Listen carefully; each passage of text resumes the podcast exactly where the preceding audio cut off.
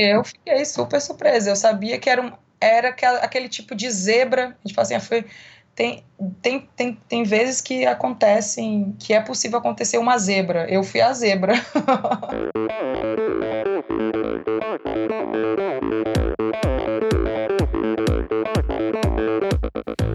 Olá pessoal, sou o Michel Bogli e este é o Endorfina Podcast. Aqui você ouve minhas conversas com triatletas, ciclistas, corredores e nadadores. Pessoas interessantes que são, acima de tudo, movidas à endorfina.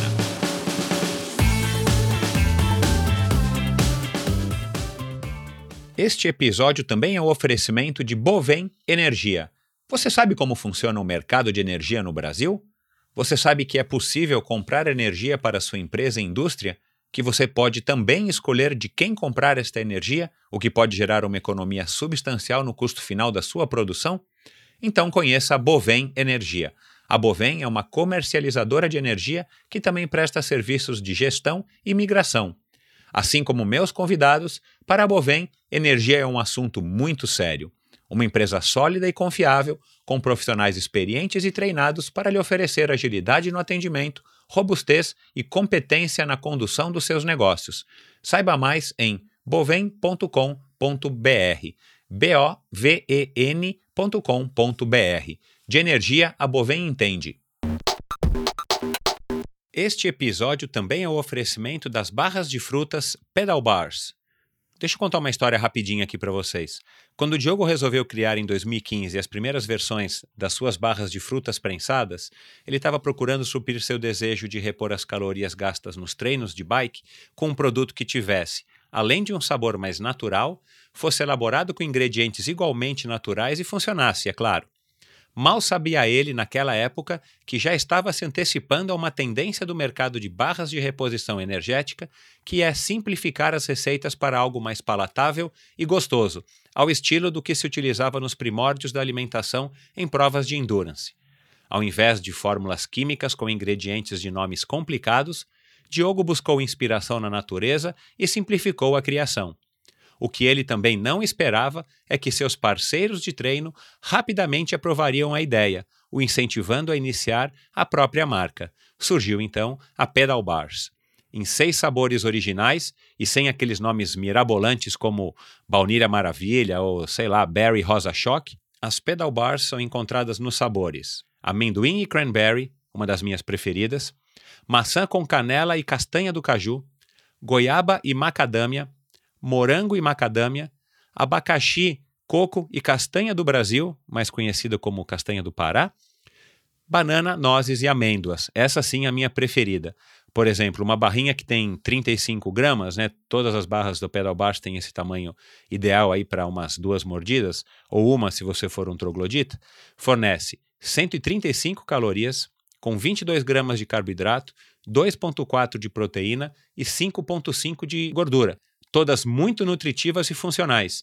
Atendendo a uma exigência do mercado, os produtos Pedal Bars não possuem glúten nem lactose e são veganos. Conheça mais e compre suas barrinhas no pedalbars.com.br. Eu vou soletrar P-D-A-L-B-A-R-S. Pedal sem o E e bars de barra. E acompanhe as novidades e lançamentos no Insta e Facebook. Como ouvinte do Endorfina, ganhe 10% de desconto sobre o valor total da sua compra em qualquer pedido feito através do site pedalbars.com.br. Basta utilizar o cupom ENDORFINABR ao fazer o seu checkout. Além de se abastecer com um produto de altíssima qualidade, de uma marca 100% brasileira, você ainda colabora com Endorfina. Aproveite então para conhecer as Pedal Bars e, se você já conhece, aproveite a oportunidade de comprar na comodidade da sua casa com um preço imbatível Promoção por tempo limitado. Olá, pessoal, bem-vindos a mais um episódio do Endorfina. Se você ainda não assina o Endorfina, vá na iTunes Store ou no Spotify ou no agregador de podcasts de sua preferência. São vários apps, tanto para Android quanto para uh, o iPhone. No Apple você já deve ter percebido que ele já vem automaticamente com um aplicativo que você não consegue nem deletar, chamado Podcasts, e lá você consegue é, baixar e ouvir qualquer tipo de podcast. Aliás, eu recomendo bastante.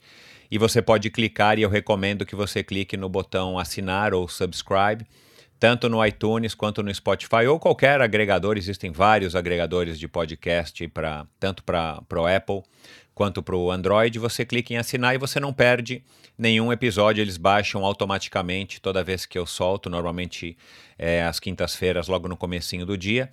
E você vai ver aí ao longo do dia ou quando você abrir o seu aplicativo que o podcast já está lá baixado para você ouvir, mesmo sem sinal de internet. Você precisa da internet para baixar e não precisa mais de internet para ouvir, e essa é uma grande vantagem é, do podcast. Então, aproveite, vai lá, assine. Se você ainda não foi na iTunes Store, dê lá a, a sua nota né, de uma a cinco estrelas e se quiser, faça um review. Os reviews eu leio todos, como eu digo aqui sempre, e são sempre muito legais. E acesse o Endorfina BR, tanto na internet quanto na, no Twitter ou Instagram, para você ficar sabendo das novidades do, dos próximos episódios. Bom, minha convidada de hoje é a Pamela Nascimento de Oliveira, uma moça muito bacana, muito tranquila. Vocês vão perceber que o jeitinho dela falar é um jeito gostoso aí de, de, de receber informação dela. Ela, uma conversa muito bacana, ela começou falando aí da sua infância na natação, ainda numa academia em Vila Velha, e aos sete anos ela disse que já estava começando a dar trabalho e ganhar aí títulos. Ela teve uma infância que, segundo ela, foi de moleca danada, e é até um pouco difícil aí de imaginar pela tranquilidade que ela fala, mas a mãe dela está aí para comprovar. Fala sobre seus resultados na natação e desde os 14 anos ela já fazia algum dinheiro ou ganhava alguma bolsa de estudo através dos seus resultados. Ela fala também dos super treinos que, que fazia, que fez, e da estagnação. Veio uma estagnação na, na carreira dela de, de nadador, uma certa frustração, e ela acabou ingressando meio que por acaso no triatlon e teve aí o início de uma carreira que a tornaria é, uma atleta e com duas participações já em Olimpíadas, em Londres e no Rio de Janeiro, além de diversos títulos. A gente conversou sobre determinação, persistência, lesões, sobre peso, sobre resultados esperados e não tão esperados, sobre teimosia e dança. Ah, vocês vão saber aí ao longo do episódio que a, a Pamela é uma exímia dançarina.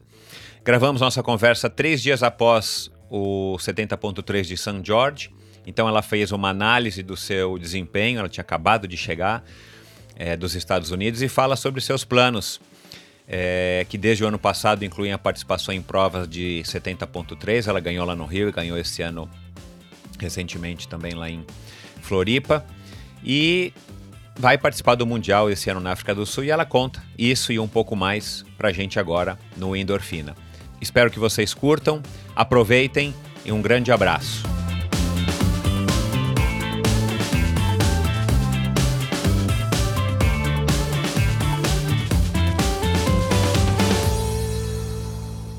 Minha convidada de hoje é o que podemos considerar uma atleta privilegiada. Com 10 anos de carreira, já participou de duas Olimpíadas, sendo a última delas aqui no Rio. Vinda da natação, Pamela ingressou no triatlon aos 20 anos e vem construindo desde então uma sólida carreira. Nos últimos anos, passou a se dedicar também às distâncias do meio Ironman, mais conhecida hoje em dia como 70.3. Alguns dos seus resultados de maior destaque foram a medalha de bronze no Pan-Americano de 2011, o título de campeã mundial nos Jogos Militares em 2012, vencedora da etapa da ITU em Huatulco, no México, em 2013, mesmo ano em que sagrou-se campeã pan-americana em sua cidade natal, Vila Velha. No ano passado, venceu o 70.3 do Rio de Janeiro e este ano a mesma prova em Florianópolis. Dançarina nata, Pamela não se aperta nas pistas das baladas que frequenta não tão regularmente como gostaria. Com vocês, a moça que, nas palavras dela, está casada com o triatlon, a bela capixaba Pamela Nascimento de Oliveira. Bem-vinda, Pamela. Oi, tudo bom? Tudo bem e você? Tudo certo. É dançarina mesmo? Pé de valsa? é, dizem que eu levo jeito. é mesmo? Que legal, cara. Normalmente, né, e, e, e, eu já vi algumas aí ao longo da, da minha carreira, normalmente as moças do triatlon, assim como os homens, não dançam nada, né? Você é uma exceção.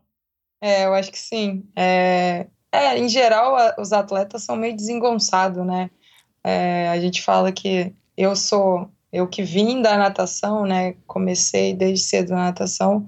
A gente fala que nadador é um pouquinho desengonçado, mas até que eu me viro bem dançando.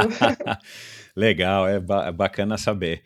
E você estava me dizendo também que você lê quando não dá sono, mas que teu hobby preferido, além da leitura, também é assistir séries. Que séries que você está assistindo atualmente?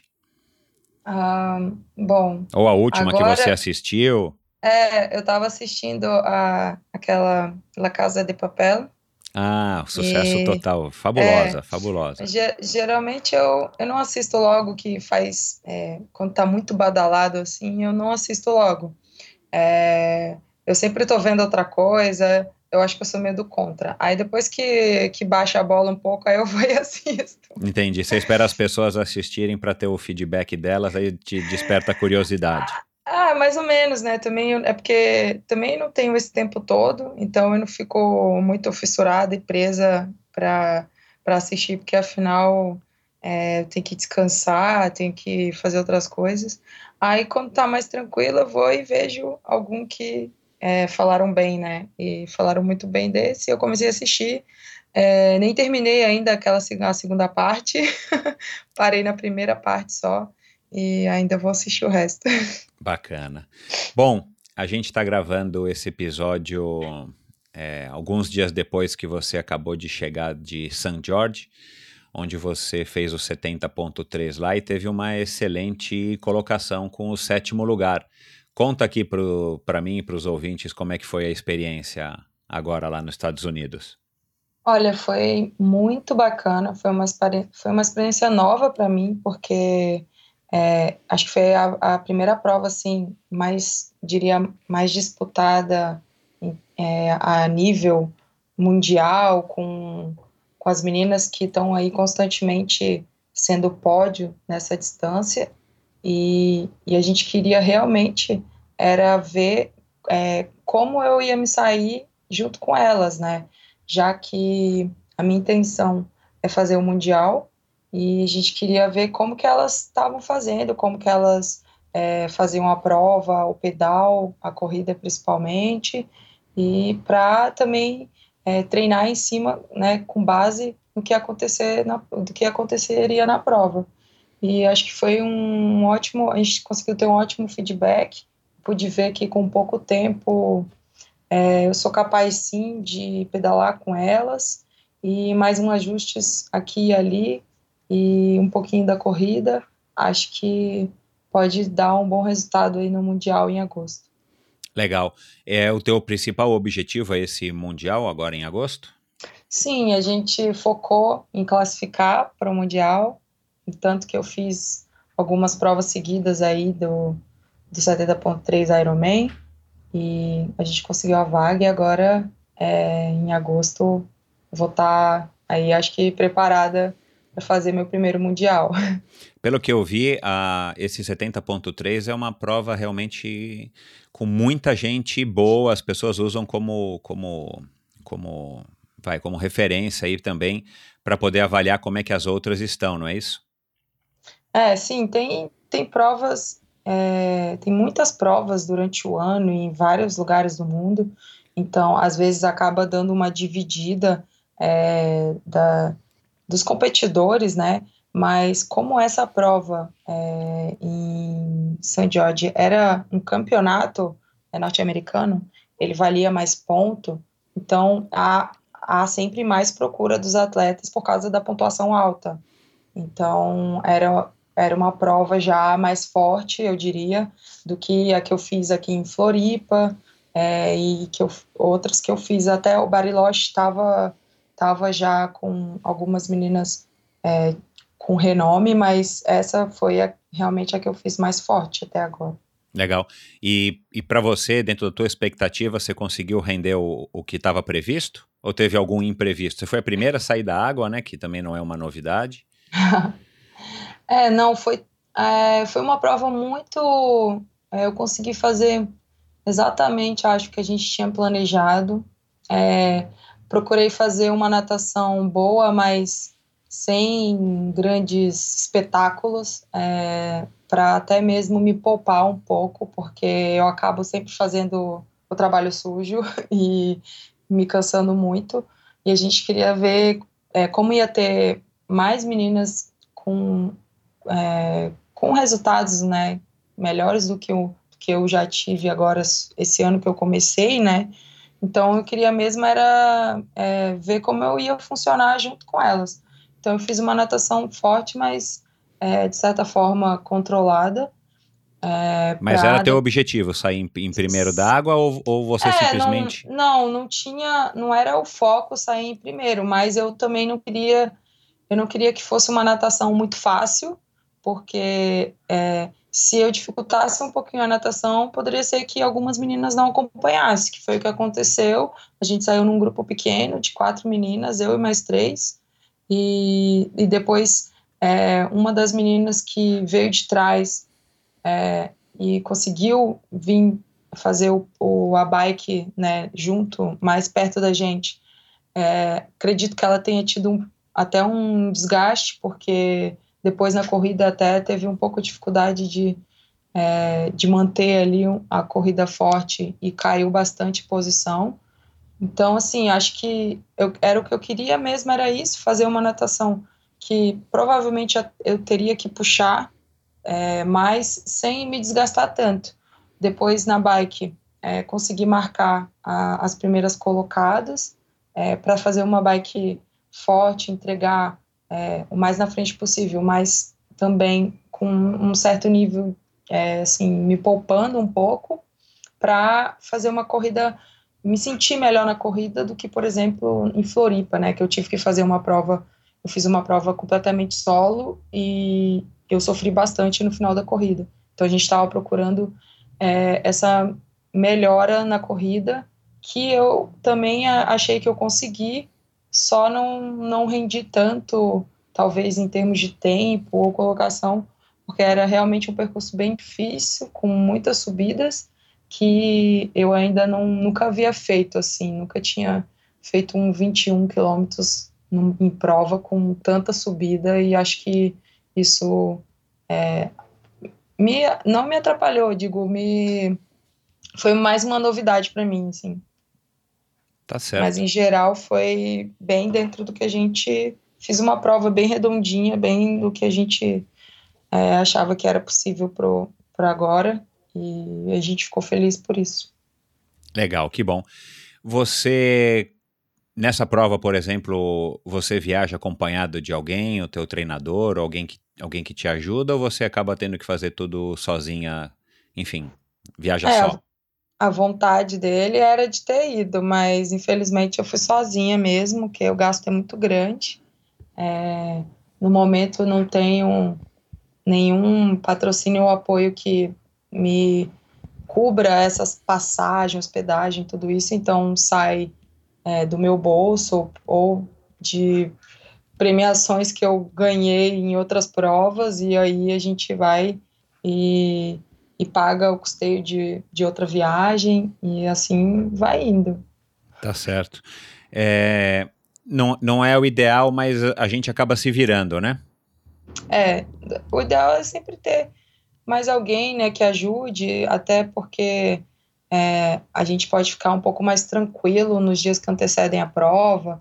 Às vezes acontece de, de ter algum imprevisto e aí você tem que fazer tudo sozinho, às vezes num lugar que você não conhece, numa língua que talvez você não fala tão bem, e é um, sempre um, algum estresse mas é, tem que se virar com o que tem. Exatamente. Bacana. Bom, parabéns aí pelo teu resultado. A gente vai falar mais para frente aí da, da tua preparação para o Mundial. Mas vamos começar do começo. Você estava me contando que você veio da natação, né? Você nada aí desde os 5 anos de idade, já por uma recomendação médica, alergia. Conta um pouquinho aí como é que foi a tua infância e teu ingresso na natação, Pamela. É, eu, minha mãe me colocou na natação com cinco anos. É, basicamente foi o pediatra que, é, que, que falou que seria bom, porque eu tinha muita bronquite alérgica, é, muita, muitas alergias, e seria bom a natação. Minha mãe também já, já tinha essa vontade, porque ela achava bonito, e, e também a questão da segurança, né? É, quando vai brincar na praia, essas coisas. Então, é, eu entrei com cinco anos, mas eu me desenvolvi muito rápido, assim. E com sete anos eu já nadava todos os estilos e, e eu dava trabalho lá na academia de natação que eu comecei, que era Academia Mergulho. E eu é, já ganhava dos marmanjos tudo lá. e a gente depois até fazia algumas competiçõezinhas assim. E numa competição dessa, um clube maior é, daqui do estado viu e falou e quis é, levar eu e mais umas outras uns outros alunos da academia para treinar no clube. E aí foi quando com oito anos eu fui para o clube federei né na na primeira categoria de natação que tem que é o Mirim 1 e comecei a carreira de nadadora. Bacana. Que clube é esse? É o Álvares Cabral. Esse é um clube forte aí de natação. É, né? Agora a natação no estado tá, tá bem complicada, mas ainda tem muitos nadadores que saem daqui e até são chamados para o clube de fora. E na época o Álvares era um dos clubes mais fortes que tinha aqui e, e, eu, e a gente foi nadar lá. Depois passei até em outros clubes, em outro clube, mas foi meu primeiro esse. Legal. E aí você era nadadora, nadadora mesmo, não fazia mais nada além de estudar, ou você, ou você demorou para ingressar na natação, vamos dizer, competitiva, ou já a partir do oito, do, do, do, dos oito anos você já começou a mergulhar de literalmente de cara e tudo na, no esporte? É, assim, com oito anos eu federei, é porque na natação né, tem, a, tem as categorias federadas, né? E tem a que a gente chama né, de escolinha, que não, não é federado. E na, no federado começa com oito anos, vai até mais velho. E eu passei por todas as categorias. E eu sempre estudei e nadei. E desde muito nova eu conseguia, passei a conseguir bolsa de escola particular. E depois mais velha, bolsa na, em faculdade, tudo por causa da natação. Ah, que bacana, meu. Parabéns. E, e aí você então não chegou a ter contato, um contato mais, mais expressivo com outras modalidades? Ficou focado na natação, até porque é um esporte que demanda muito, né? Muitas horas de treinamento. É, até mesmo educação física na escola, é, eu não participava muito. É, depois, quando a gente é, é um pouco mais velho lá, 14 anos, 15 anos, que você começa a fazer uns treinos é, mais treino é, e começa já a participar de pró de competições a nível brasileiro e às vezes até mundial. É, aí o técnico já não gosta muito, fala, ó, já mandava declaração para não participar da educação física, porque a gente não podia machucar, né? Claro, se, se machucasse, poupando, é. se você se machuca, cai de mau jeito, faz alguma coisa e fica de fora das competições. Então eu já é, eu lembro que na sexta série, assim, eu já não, não fazia muita educação física, porque não me deixavam. então, eu era muito focada mesmo só na, na, natação e competição. Eu sempre gostei de competir, sempre fui muito competitiva desde criança. E, e acho que eu não, ainda não me vejo não competindo. E, e, você, e você então curtia, curtiu essa fase toda aí da da, do final da infância, adolescência toda, competindo, nadando e treinando, enfim, pro, pro alto rendimento. É, sim, eu sempre, sempre fui é, atleta a sério, assim, nunca, nunca fui só por fazer, por é, ou por causa do corpo, ou por causa da saúde, sempre foi mesmo para ganhar. Entendi. tipo, então você acabou sempre... não tendo contato com outros esportes? Você não, não foi uma garota que fez não. parte do time de vôlei da escola? Ou... Ah, então, eu até fiz, eu, eu participava, eu é, bem mais novinha, eu participava da, de, uma, de um grupinho de dança na escola. Aí teve. Ah, eu esqueci também... que você é dançarina. eu participava até mesmo nas, nas aulinhas de natação, quando eu comecei também, ela fazia como se fosse umas dancinhas na água, assim, meio que é, imitando um pouco nada sincronizado, mas a gente dançava fora, pulava, enfim, fazia lá. Também era um pouquinho de dança. E também e cheguei a fazer alguns desses Olimpíadas escolares, essas coisas assim, mas eu não, tipo, com o tempo eu fui me afastando, porque, primeiro, porque eu era ruim, porque eu quase nunca fazia a educação física, então eu não desenvolvi, assim, você me joga uma bola, eu me atrapalho toda, porque eu parei muito cedo de brincar com bola, de fazer essas coisas, porque é, em prol da natação, né? Porque para não machucar, também porque você já cansava tanto nadando que depois você queria descansar, né? Tá certo. E, e a tua adolescência? Foi uma adolescência bacana? Você me contou aí que também passou, é, teve alguns episódios, ou mais ou menos isso, com, com a sua mãe, como a maioria dos adolescentes. Uma, uma adolescência relativamente tranquila como nadador e estudante? É, sim, eu nunca. Minha mãe fala que eu nunca dei muito trabalho, assim, não, igual às vezes tem essas histórias muito mirabolantes aí de adolescente. Nunca. Eu sempre fui muito ativa, então acho que eu dei mais trabalho de. Minha mãe recebeu umas notícias assim: ah, ela caiu da árvore, não sei da onde. Ah, ela bateu a cabeça correndo, brincando, não sei do que. Tipo, eu, o meu, os sustos que eu dava na minha mãe geralmente era desse tipo, é, de machucado, de quebrar alguma coisa, ou de, coisas assim. Que eu sempre fui muito moleca. Mas depois na adolescência eu já já nadava muito a sério, assim, já já minha vida já era muito regradinha e eu nunca fui muito de sair. É, eu tive uma fase que eu até me afastei bastante desse negócio de dançar e não sei o que. Eu fiquei muito é, envergonhada e meio assim mais mais para dentro assim. E aquela fase da adolescência, né, que você tudo é parece que é, tá tudo ao contrário, você é ao contrário de todo mundo, ninguém te entende. Mas acho que isso é normal e é, é, tem aquela parte mais conflituosa com principalmente filha, mulher e mãe, assim. Mas depois, graças a Deus, isso passa e a gente volta ao normal. e depois, do, depois dos 18 que eu comecei a sair um pouco mais, é, a, a viver essa vida mais assim, de querer ir numa baladinha, de querer sair com os amigos.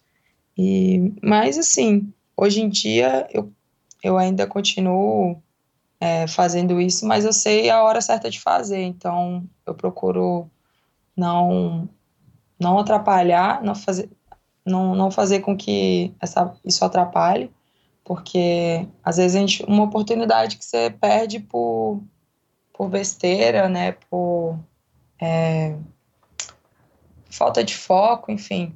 Então acho que tem o momento de tudo. Acho que dá para fazer tudo, cada um no, no seu momento. E porque para mim o esporte sempre teve em primeiro lugar, assim, ele sempre me deu tudo. Eu sempre alcancei muito mais do que eu poderia, assim, através do esporte. E então é, sempre vem em primeiro lugar. Quais eram as provas que você nadava? Você passou por várias provas?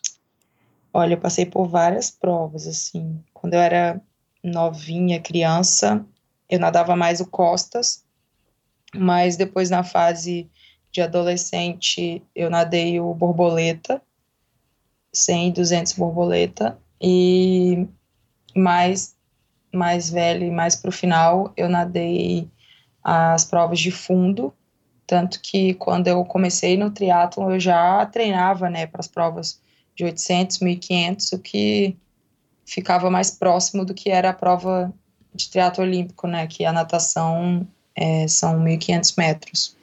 E quando que você começou a prestar atenção no triatlon? Você lembra como é que, que você descobriu que havia triatlon? Cara, eu não sabia que existia triatlo, não sabia que existia um esporte assim, com três esportes dentro. E, e eu é, teve um, um centro de treinamento que eles abriram aqui em Vila Velha com os meninos. Era um centro de treinamento nacional. E a partir da natação, eles treinavam no meu clube, nesse clube que eu nadei, no Alves Cabral. E aí eu comecei a ter contato, né, com os meninos quando eles iam lá treinar.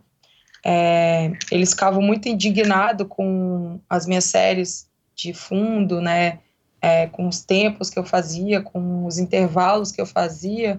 Então, e aí começou a, a conversar.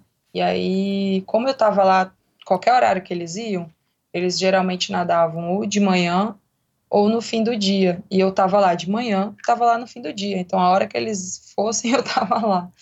E aí eu comecei a, a conversar mais, a, eles começaram, a, eles contavam sobre algumas, alguns treinos, é, falavam sobre algumas provas e era tudo muito diferente do que eu estava acostumada, né?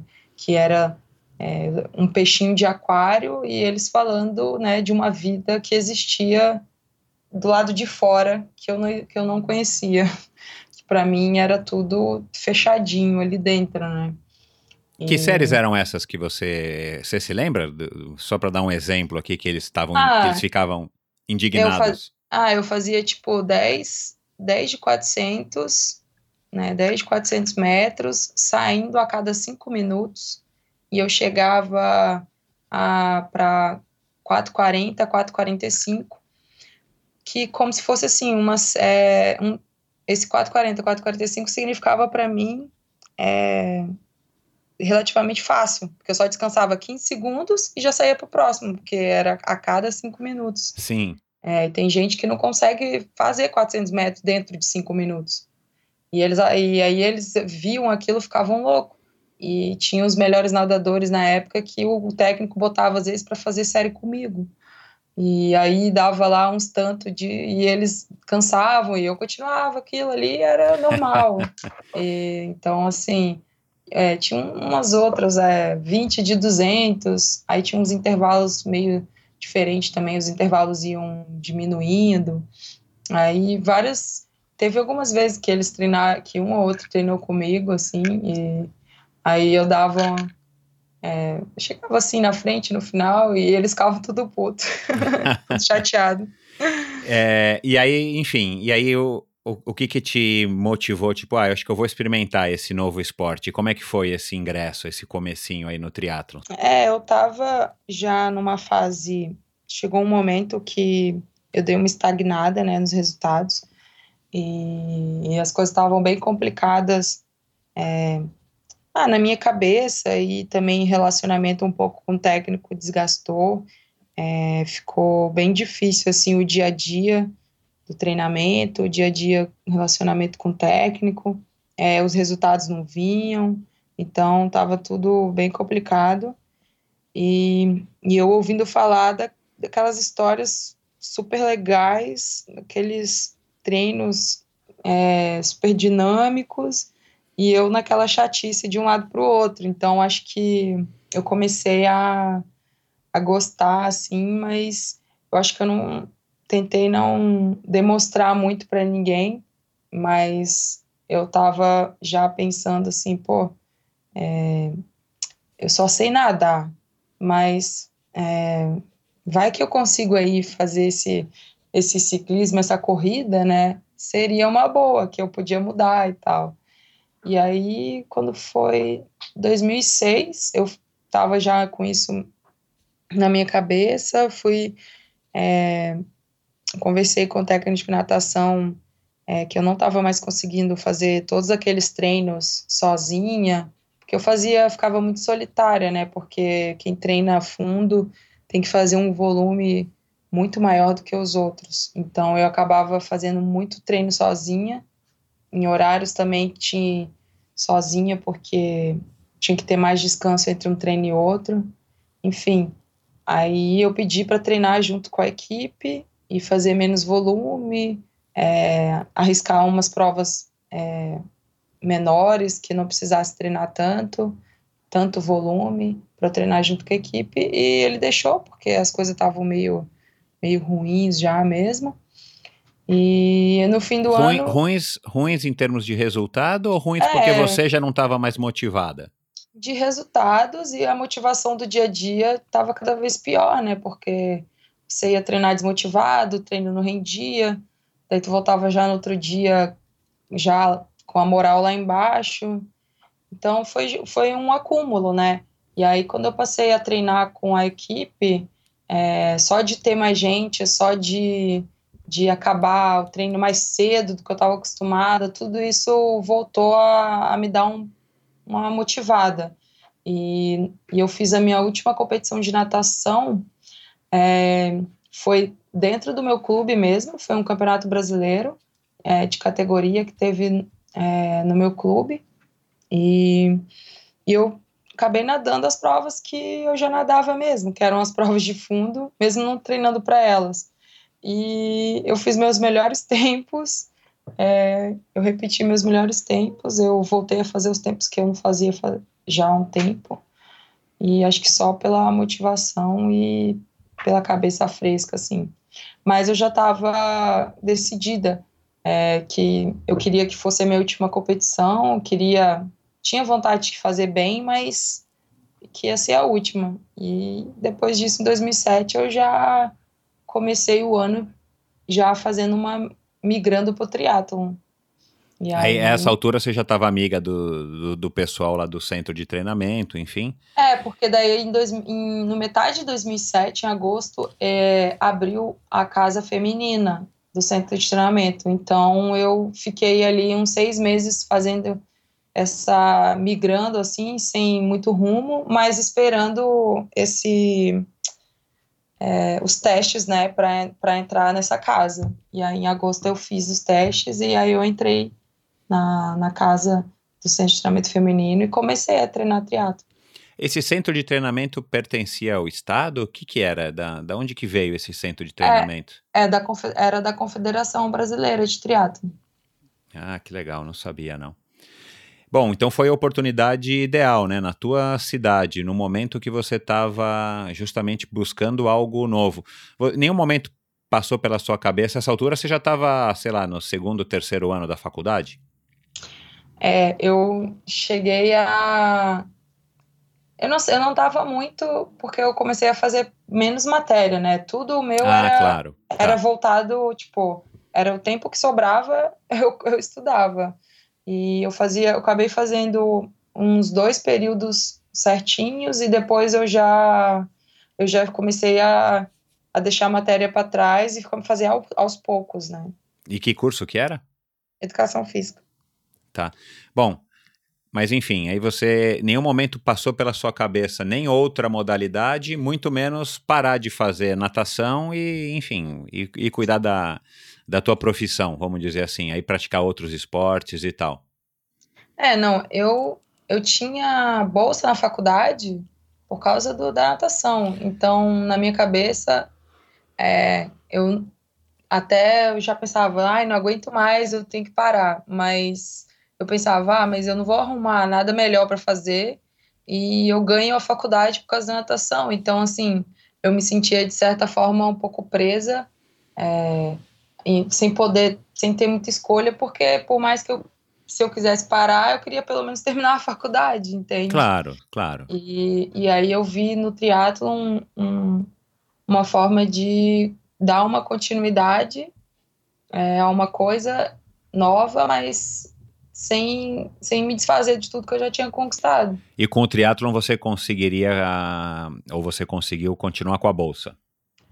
Sim, é, depois com o triatlo eu fui, eu mudei de faculdade, porque tinha até a confederação conseguiu conseguir a bolsa para gente numa outra faculdade, mas é, eu continuei conseguindo apoio e é, patrocínios, essas coisas, é, mesmo sendo sendo assim uma iniciando tudo o início assim meu foi um pouco conturbado, né? Que é fazer mudar de esporte assim, eu tive bastante lesão, tive é, muita gente questionando, né, que eu estava fazendo uma besteira, mas eu botei na cabeça que eu ia fazer e no final deu certo. Claro. Como, como é que foi o teu, o teu contato com a bicicleta? Você já você, eu imagino que você já sabia andar de bicicleta, né, se equilibrar em duas rodas, é, mas a partir do momento que você passa a pedalar e a treinar, a situação muda um pouco. E correr, claro, todo mundo sabe correr, mas você nunca tinha corrido é, como treinamento. Como é que foi esse, esse contato com essas duas novas modalidades é, de, de endurance e que, e que e são muito cansativas, né? É, então, a bike, no início, é, parecia que era. Parece que é uma coisa fácil, né? Você fala assim, ah, é só pedalar. É, mas é bem diferente subir numa, numa bike road dessa, do que subir nessas bikes que a gente pega aí para passear, para ir na padaria, né? é um peso muito diferente, então a tendência quando você pega uma bike dessa, você é, se mexe inteiro, assim, porque parece que você vai cair a qualquer momento, porque é muito leve, é diferente, né? Mas eu me adaptei até rápido à bicicleta, porque eu sempre fui forte, tive, tinha estrutura muito forte, e o ciclismo é força, é potência, então é, eu me adaptei de certa forma rápido. Mas eu achava bem absurdo. Eu ficava, gente, como é que esse povo aguenta ficar duas horas direto fazendo a mesma coisa, só girando a, a perna? eu achava assim, gente, que coisa mais. Nossa, tipo, era. Pra cabeça era bem. Era uma coisa bem diferente para mim, assim porque a natação eu ficava duas horas e meia dentro d'água, mas cada hora você fazia uma coisa, tinha vários exercícios para fazer. E ali na bike, pelo menos no início, assim, né, tipo, tá, você sai, pedala duas horas, gente, eu falo, meu Deus, demora muito. Só que hoje em dia é o que eu mais amo fazer. e a corrida? A corrida, para mim, sempre foi muito difícil. É, muscularmente, né, nem, nem muscularmente, né? Mais a parte é, ligamentar, é, essas coisas assim, tipo, nadador, e eu, pelo menos, é, a gente tem muita frouxidão ligamentar, né? A gente é muito. É, a amplitude que a gente alcança nas articulações é muito grande. Por isso que a gente nada bem também. Agora, para correr é, é meio que ruim, né? Imagina teu, você ter um, um joelho frouxo, um ombro frouxo, tudo frouxo. Então, é o impacto e, e tudo isso frouxo só dá um monte de lesão, né? Então, foram dois anos tendo uma lesão atrás da outra.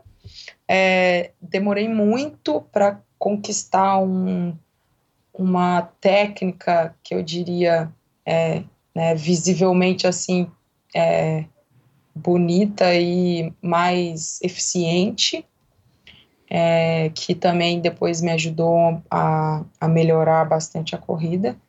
Então, a corrida, eu acredito que até, até os dias de hoje eu ainda estou em evolução, mas foi é, até uns. Acredito que uns. Quando eu fui para Portugal, é, eu fiquei lá uns seis anos mais ou menos uh, depois de uns dois anos eu tive uma melhora grande uh, de eficiência na corrida. E agora também, quando eu fiz essa mudança para balneário, acho que eu tive uma outra, um outro up na minha corrida também, é, em relação também à técnica e desenvoltura. Então, acho que eu ainda tô, ainda acho que dá para melhorar, mas é, a corrida foi o mais difícil. corrida é um esporte do, dos três, talvez seja o esporte mais ingrato aí com relação à lesão e tudo mais, né? Não é um esporte tão técnico quanto a natação, mas ele é um esporte que, que desgasta muito o corpo, sem dúvida nenhuma, e exige muito da pessoa. Agora, eu vou querer saber um pouco mais dos seus treinos é, e dessa evolução que você está sentindo na corrida, que eu imagino que seja meio óbvia para quem começou a correr com 20 anos. Agora, nesse cenário todo, você na natação, nadando aí é, competitivamente, ganhando bolsa, ganhou bolsa na escola, ganhou bolsa na faculdade. Aí você migra para o triatlon. Pelo que eu entendi, você não estava assim super animada. Foi uma oportunidade de você continuar no esporte com uma bolsa e ao mesmo tempo sair da monotonia da natação. Como é que ficou? Como é que é? Como é que tua mãe enxergava isso? Ela achava ah. que esse era o caminho ou teve também aquele conflito de não, minha filha vai ser médica, vai ser advogada? Não, teve bastante conflito. Muita gente que me conhecia, assim, é, falou bastante é, se eu não estava fazendo uma besteira e tal. É, eu, eu, não, eu não tinha certeza no início, né, se eu estava fazendo a coisa, se ia dar certo ou não. Isso eu não podia saber. Mas eu também não achava que, que era uma ideia tão absurda quanto todo mundo estava achando na minha cabeça era uma coisa que era perfeitamente viável. Então eu mantive aquilo que eu estava na minha cabeça. Falei, não, eu consigo fazer isso, eu vou conseguir e não interessa se, se vai demorar um pouquinho ou não. É, Para quem entende um pouquinho do triatlo, acho que até pensa né, que pô, dois anos, três anos, você já começar a ter um resultado a nível brasileiro, mundial, é muito rápido. Então, eu acho que super deu certo. Mas sim, a minha mãe, é, até hoje, sempre, sempre quando tem alguma coisa relacionada com mudança, ela é bem insegura. Então, é, como eu que desde os 14 anos é, eu consegui patrocínio e eu que banco dentro de casa, então a preocupação dela sempre é, é pô, será que que vai dar, se der errado, né? Como é que a gente vai ficar? Não vai ter dinheiro e tal. Então, acho que a, o medo dela sempre foi um pouco relacionado a isso, né? Porque a mudança significava é, você tá trocando o certo por um, uma dúvida que você não sabe como vai ser. Mas eu sempre tive cabeça fria, assim, para embarcar em novos projetos e e me reinventar nas coisas e não ficar parado, porque às vezes pode ter, você pode ter alguma coisa certa, mas não, não tá assim, né, tão bom, então, sei lá, você tem que se mexer, tem que fazer alguma coisa para aquilo melhorar. E eu embarquei nessa do triatlo, eu não sabia se ia dar certo, mas depois que eu fiz as primeiras provas, assim, eu fiquei apaixonada e já vidrada no, na próxima que eu queria fazer, que eu achava que dava para melhorar, que eu achava que dava para fazer uma coisa melhor. E você vai entrando nessa de querer ter né, uma performance melhor nas provas e treinar e tal. E eu, por mais que falavam que ah, não, isso aí não vai dar certo, você tá fazendo uma besteira, volta para natação, eu não tava nem aí. Eu continuei. Desde, desde os 14, então você ajuda com as contas de casa lá, você e tua mãe? É, só, só tem o meu, na verdade. era, era só o meu mesmo. Que meu, meu tio sempre ajudou muita gente. A minha mãe já estava desempregada. E aí, quando eu comecei a ganhar dinheiro com esporte, era o meu dinheiro mesmo. Que, legal, que, que história contava. legal. Isso aí. Pelo jeito você é, é decidida e segura desde pequenininha, né? É, tem que ser, tem que. Porque, assim, eu sempre acreditei que, assim, é, eu sei que tudo o que a gente faz tem. A gente é, vai colher consequências, podem ser boas, ruins, de, dependendo do que você faça, né? É claro que decisões, assim, na, na nossa vida. É, vão gerar consequências que a gente sempre espera que vai ser alguma coisa boa, né? Às vezes pode não acontecer. Mas eu acho que se.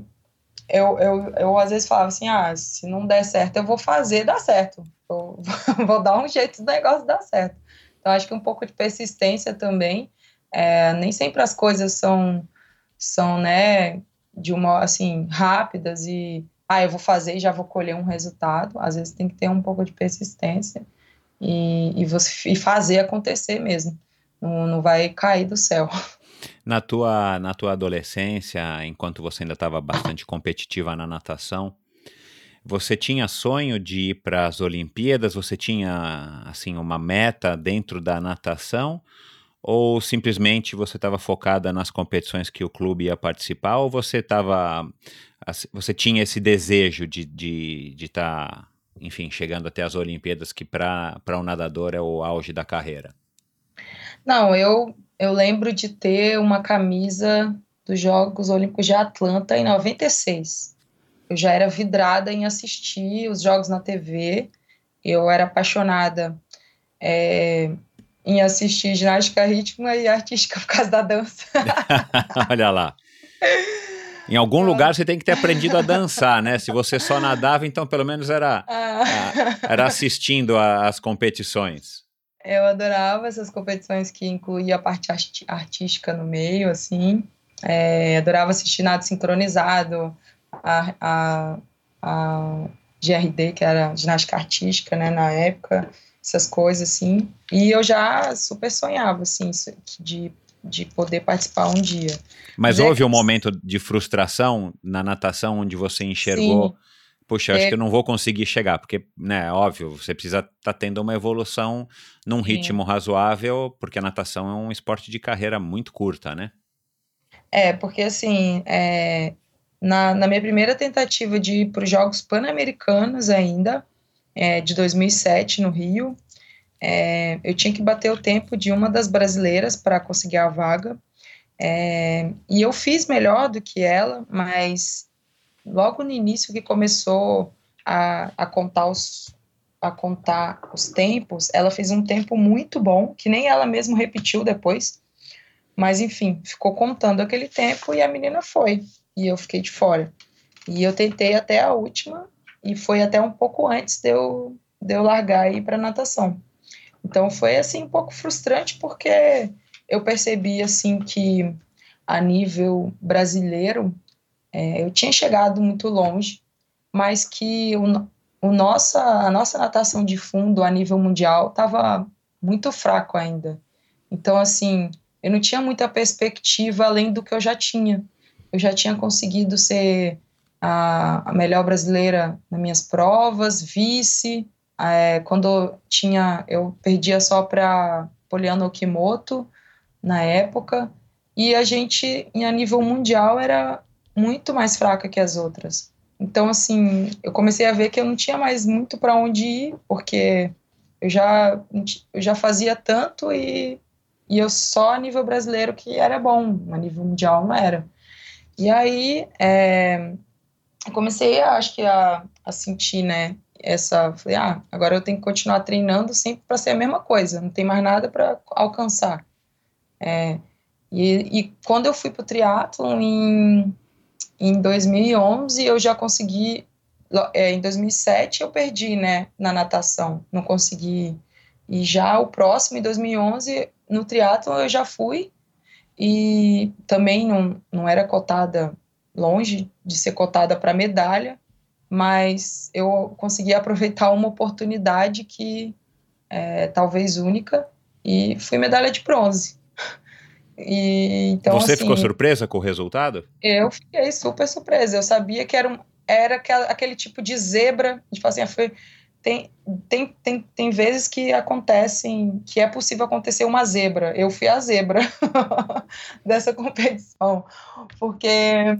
Você estava no lugar certo na prova certa, né? eu estava no lugar certo, na hora certa, a gente conseguiu fazer uma fuga, eu consegui me infiltrar numa fuga das americanas, de um trabalho de equipe que elas que a gente é, tinha quase certeza que elas iam fazer, e eu me filtrei lá para tentar me aproveitar da, dessa, dessa fuga delas, e deu super certo, e então quando a gente saiu para correr, tá, a gente estava já com uma uma distância muito grande do grupo de trás. E só uma menina, uma corredora do grupo de trás que alcançou a gente. Eu tinha eu estava ganha, eu ganhando de uma americana e perdendo para outra, eu estava em segundo. E aí, no último quilômetro, essa menina que veio do grupo de trás me ultrapassou e eu fiquei em terceiro. Então foi uma medalha bem surpreendente. Você falou da Poliana Okimoto, ela já já vai estar aqui com a gente também. Ela foi, ela foi tua adversária por algum tempo, é isso, nas provas de fundo? Sim, sim, a gente acabava disputando, né, o, 1500, é, o 1500, 800. É. Mas isso em campeonatos nacionais? Sim, sim, nos campeonatos absolutos de natação. Esses que tem Troféu Brasil, Finkel, a gente disputava. Legal. Só que ela, sim, tipo, sempre teve uma. A gente sempre, é, sempre teve uma diferença bem, bem marcada, principalmente no 1500. É, ela conseguia abrir uma distância bem considerável. E na, as outras provas eram mais disputadas, eu fazia também o 400, 800. É, e, e assim, tipo, a gente ficava. No 1500 a gente basicamente disputava o segundo lugar, que a gente não, não, não conseguia disputar tão de perto assim com ela, o primeiro.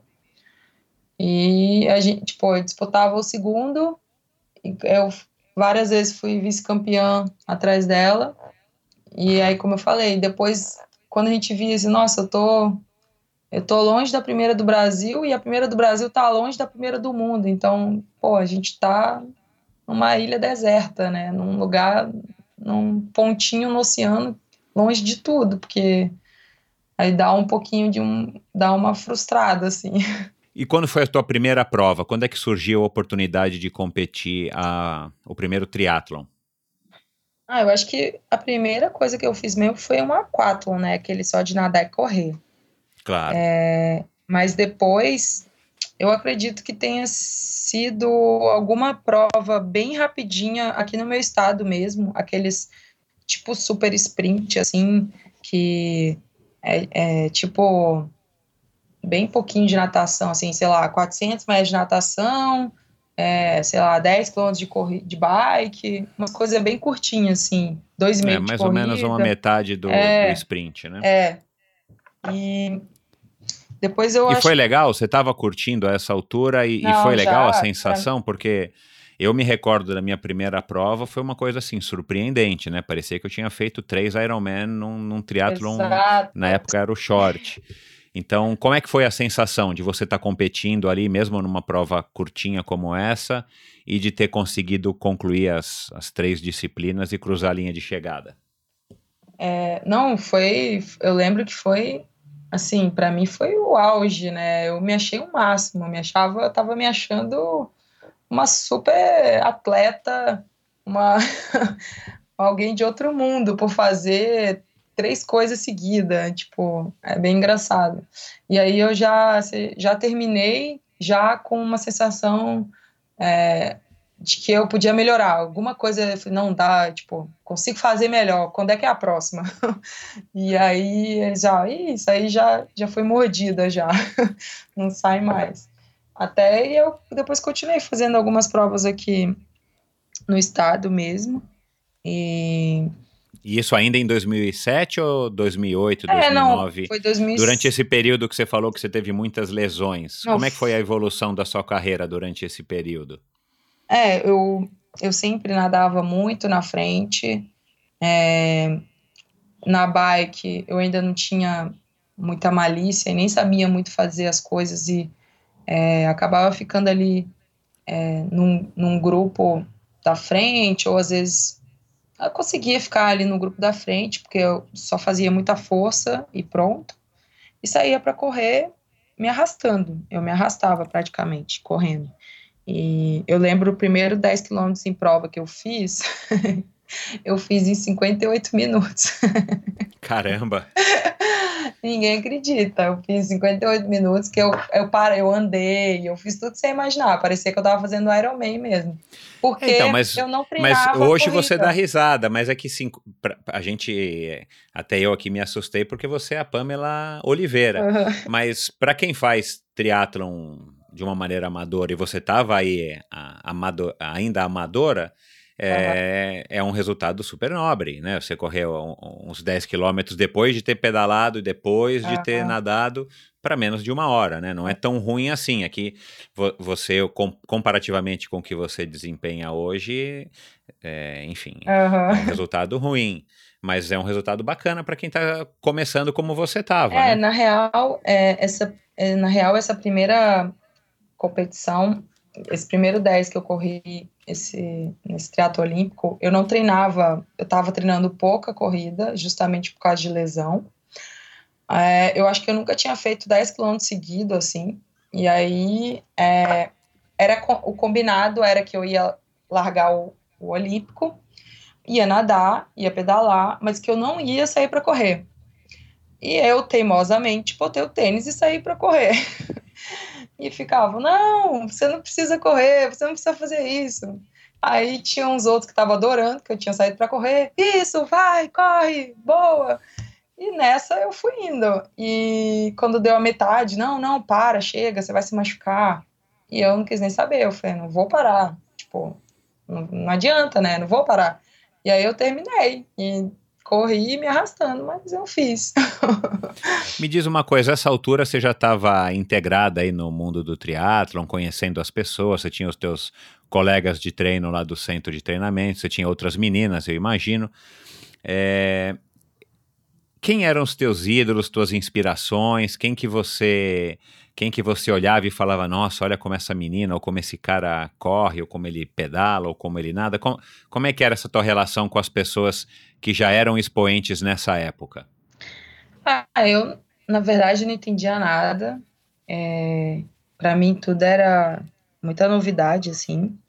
E tinha muita gente que acho que me olhava meio torto, assim, porque eu era nadadora e eu ouvia muito, pelo menos eu ouvia muito comentário assim do tipo, ah, ela só é nadadora. Tipo, ah, não, ela só nada, não faz mais nada. Então, tipo assim, é, tinha muita gente que dá, zoava mesmo, né? É, tipo. Você se sentia já uma triatleta? Ah, no início era, era um pouco difícil me despegar da natação, assim, porque você, eu, o tempo todo fica é, comparando os tempos que você fazia na natação com o tempo que você fazia na, no momento, com as séries que você fazia. Então, é, era um pouco difícil desapegar, mas aos poucos eu fui entendendo que eu não precisava daquela natação toda e nem e que se eu quisesse melhorar os outros, eu ia precisar focar nos outros, né? Mas demorou um pouco para eu ter essa segurança de saber que eu ia nadar muito menos que os outros em treino, mas que eu ia continuar nadando muito mais do que eles na prova. E hoje eu tenho essa consciência, hoje eu consigo dar um feedback muito bom para o técnico para ele saber quando que é a hora de, de voltar a aumentar, ou se precisa ou não aumentar os treinos de natação mas o fato é que eu treino muito pouco natação em relação às outras pessoas, que eu, em relação ao, ao, que eu mostro em prova, né, eu acho.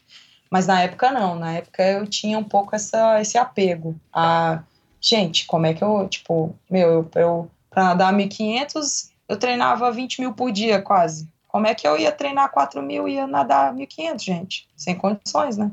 Mas você não conta que você vai pedalar não sei quantas horas, correr não sei quantas horas, isso conta já para o seu corpo como é, como longo, né? Como é, a parte do, do endurance. Então, tipo, é, no início eu ficava mais apegada a isso. E eu ouvia muito porque, claro, eu ia nas provas e eu nadava o mais forte que eu podia, pedalava o mais forte que eu podia, morria e me carregava na, me carregava na, na corrida. Mas aos poucos as coisas foram encaixando, né? E a minha primeira prova de triatlo eu ganhei assim. Acho que eu, eu ganhei pela pela soberba dos outros. ganhei pela... A primeira prova que você ganhou, não é... a primeira prova de triatlo, que a primeira você não ganhou. Não, Qual não. foi a primeira prova que você venceu? Eu venci uma prova eu acho que foi um Sesc Triathlon em Salvador. É, eu tinha me inscrito na, no Amador para fazer um sprint, que na época, mais uma vez, é, eu ainda estava lesionada e eu não conseguia fazer treinamento específico para correr um 10 quilômetros aceitável. E como eu já tinha.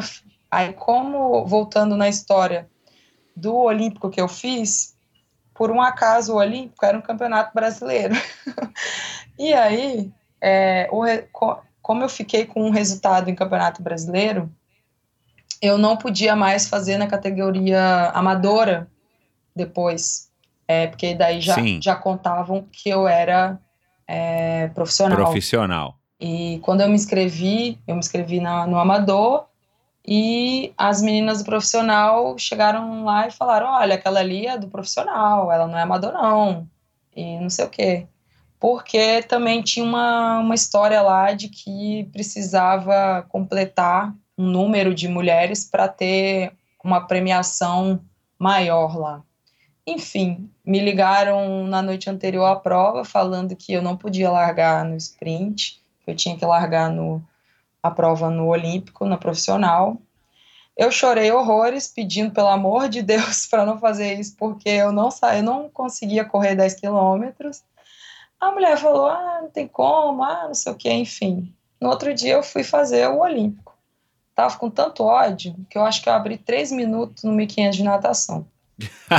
Aí eu falei assim, já que eu não vou correr mesmo, eu vou nadar e vou pedalar igual, nossa, não quero nem saber. E, e, e, e, e, as meninas que quiserem te acompanhar, que aguentem ou quebrem. Não, nem, na natação elas não tinham nem hipótese, só que depois, tipo, no, nesse olímpico que eu tinha feito há, um há uns meses atrás, é, eu também, tipo, chegou uma hora que eu morri na bike, e elas me buscaram, né? Então acho que elas ficaram esperando a mesma coisa, só que já tinha passado alguns meses, né? Eu já tinha treinado um pouquinho mais.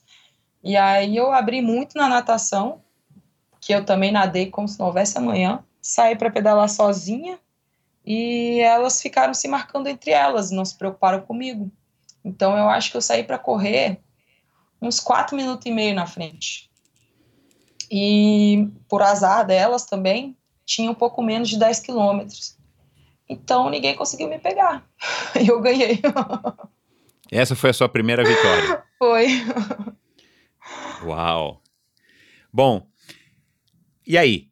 Agora a Pamela teria que ser profissional. O que, que passou pela sua cabeça? Você ganhou um dinheirinho, provavelmente, nessa prova? Ganhei, ganhei bastante. Né, que sempre é bem-vindo. Uhum. E aí, como é que ficou a tua cabeça? Tipo, bom, agora nem que eu nem que eu não queira, eu não posso mais deixar de ser profissional. Eu vou parar não, de competir. Não, a minha ideia, na verdade, nunca foi competir no amador, não, porque como eu te falei, eu nunca entrei nas coisas assim para brincar, não. Eu não cogitava esse negócio de amador. Eu até porque na natação nem tinha isso, não tem muito isso. É, ou você compete ou você é, faz natação por fazer.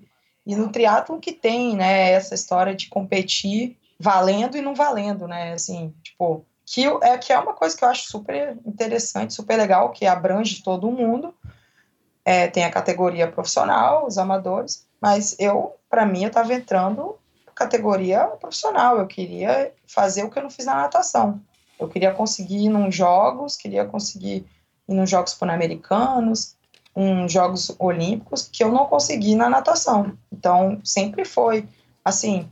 É claro que não desde o início, porque eu nem sabia o que esperar muito, mas cada, cada mês, cada ano que passava, a minha ideia sempre, tinha, sempre foi essa.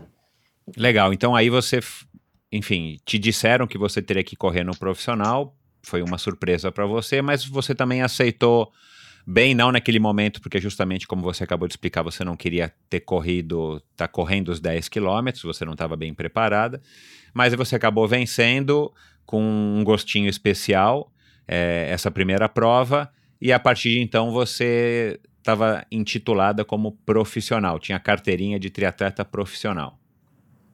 É, eu nessa prova meio que foi é, um empurrãozinho, né?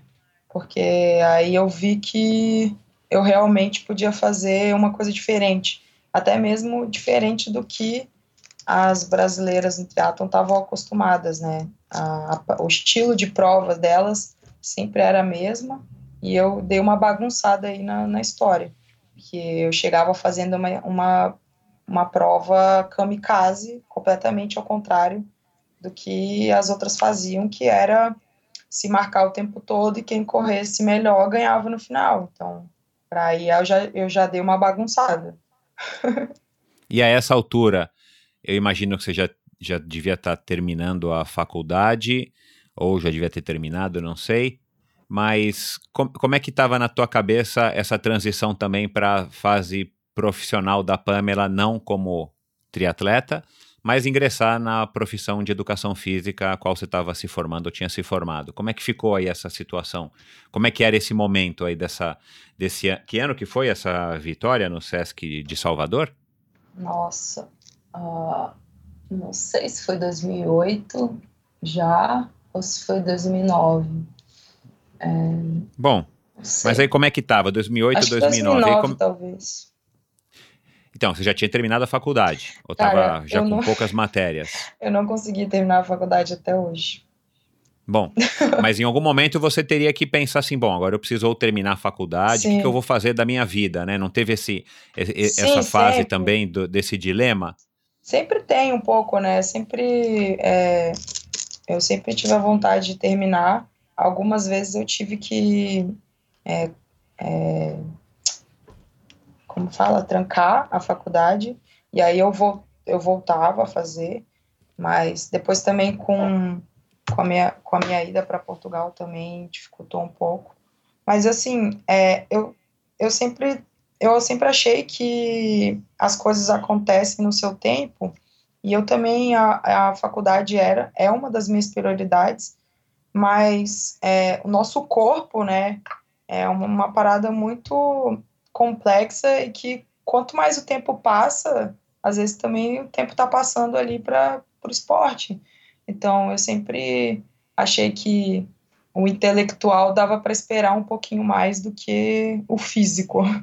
Então sempre também é, priorizei é, enquanto deu assim a, a fazer os resultados, tentar buscar os resultados é, no, no esporte como atleta até porque uma coisa que, que eu tinha muita vontade era poder depois é, passar, né, como uma profissional é, de educação física, a tudo que eu vivi como atleta.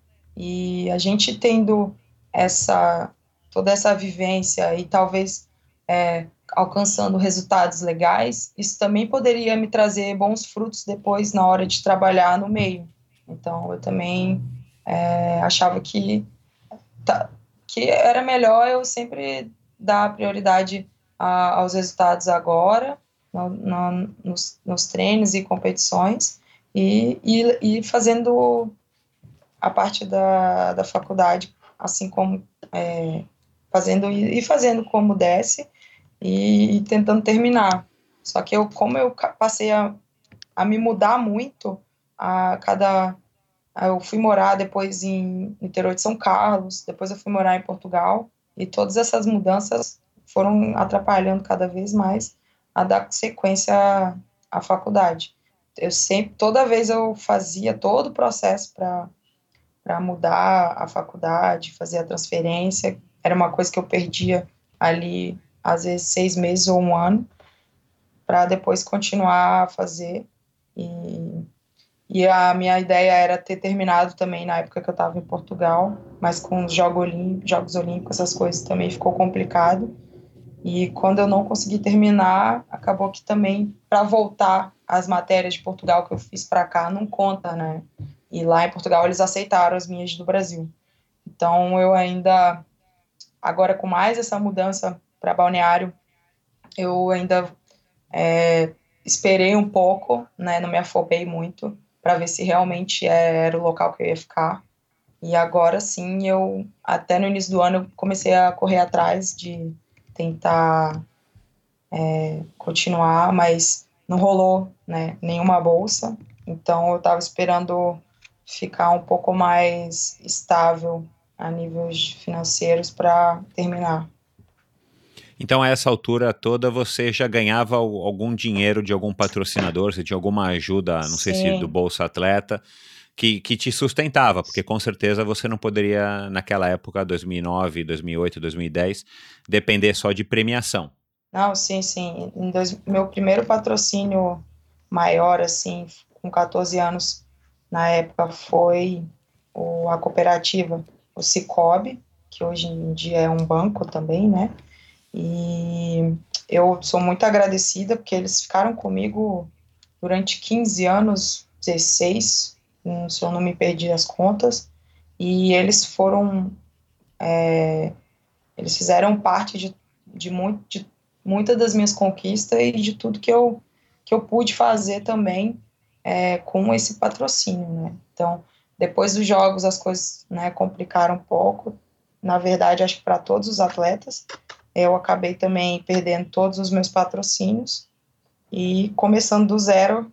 E acho que também isso que, que facilitou um pouco também eu, eu ir migrando, que já era uma vontade minha é, de testar provas longas, mas acho que o fato de não ter nenhum patrocínio e as provas longas serem provas bem é, com uma premiação muito boa e a, uma visibilidade muito boa, é, eu embarquei na, em fazer essas provas o ano passado um pouco, mas esse ano já bem mais, né? Legal. Você, você acabou pulando essa parte. Quando é que surgiu essa oportunidade de morar em Portugal? Você foi morar em Portugal para treinar para os Jogos Olímpicos, foi isso? Isso. É, foi um projeto da Confederação Brasileira de Triatlon, juntamente com o Comitê Olímpico, já pensando nos Jogos do Rio de Janeiro. Mas tudo começou em 2011. Então ainda era antes dos Jogos de Londres. E de forma alguma eu era cotada para os Jogos de Londres. E também foi uma surpresa e uma conquista muito muito bacana eu ter conseguido a vaga já para os Jogos Olímpicos de Londres em, em um ano e meio que eu tinha me mudado para Portugal e depois continuado né todo esse processo para o Rio de Janeiro, que já não foi nenhuma dificuldade eu classificar, foi, foi bem natural e bem mais tranquilo a minha classificação. Você estava é. você estava contando com isso, tava, vamos dizer, estava certa de que você conseguiria a classificação. Não, porque para o Rio, não, não, quando eu fui para Portugal, não tinha ideia, né? Eu nunca tinha ido nem para uns Jogos Pan-Americanos ainda. Eu fui para os Jogos Pan-Americanos em 2011 Aí depois, em 2012, eu consegui lá dar um, um clique na minha corrida, dar uma melhora, fazer é, uma melhora considerável que me colocou é, com pontuação suficiente para para ir para os Jogos Olímpicos de Londres. Conta como é que foi a experiência. Foi a realização de um sonho?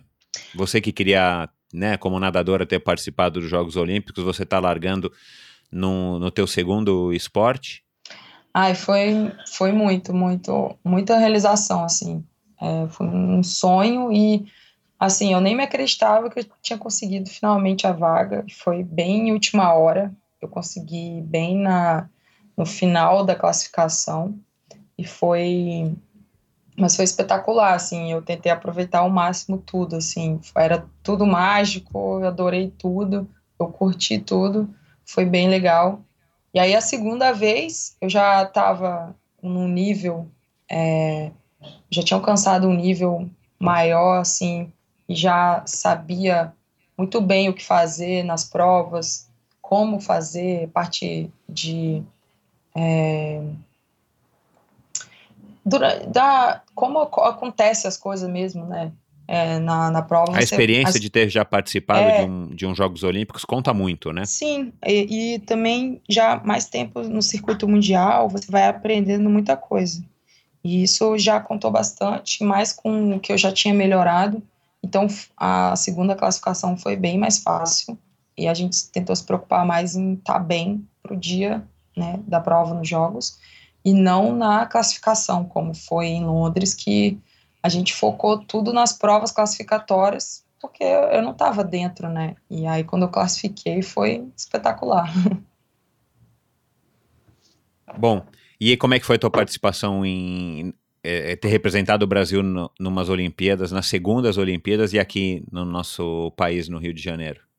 Ah, é bem, é bem diferente, porque a gente, é, a gente nem é, assim, tem muitos atletas que são já famosos, né, já conseguiram alguns resultados, e mesmo a gente que está, assim, tal, assim, diria no, no nível é, abaixo desses é, que já conquistaram é, a nível mundial alguns outros resultados.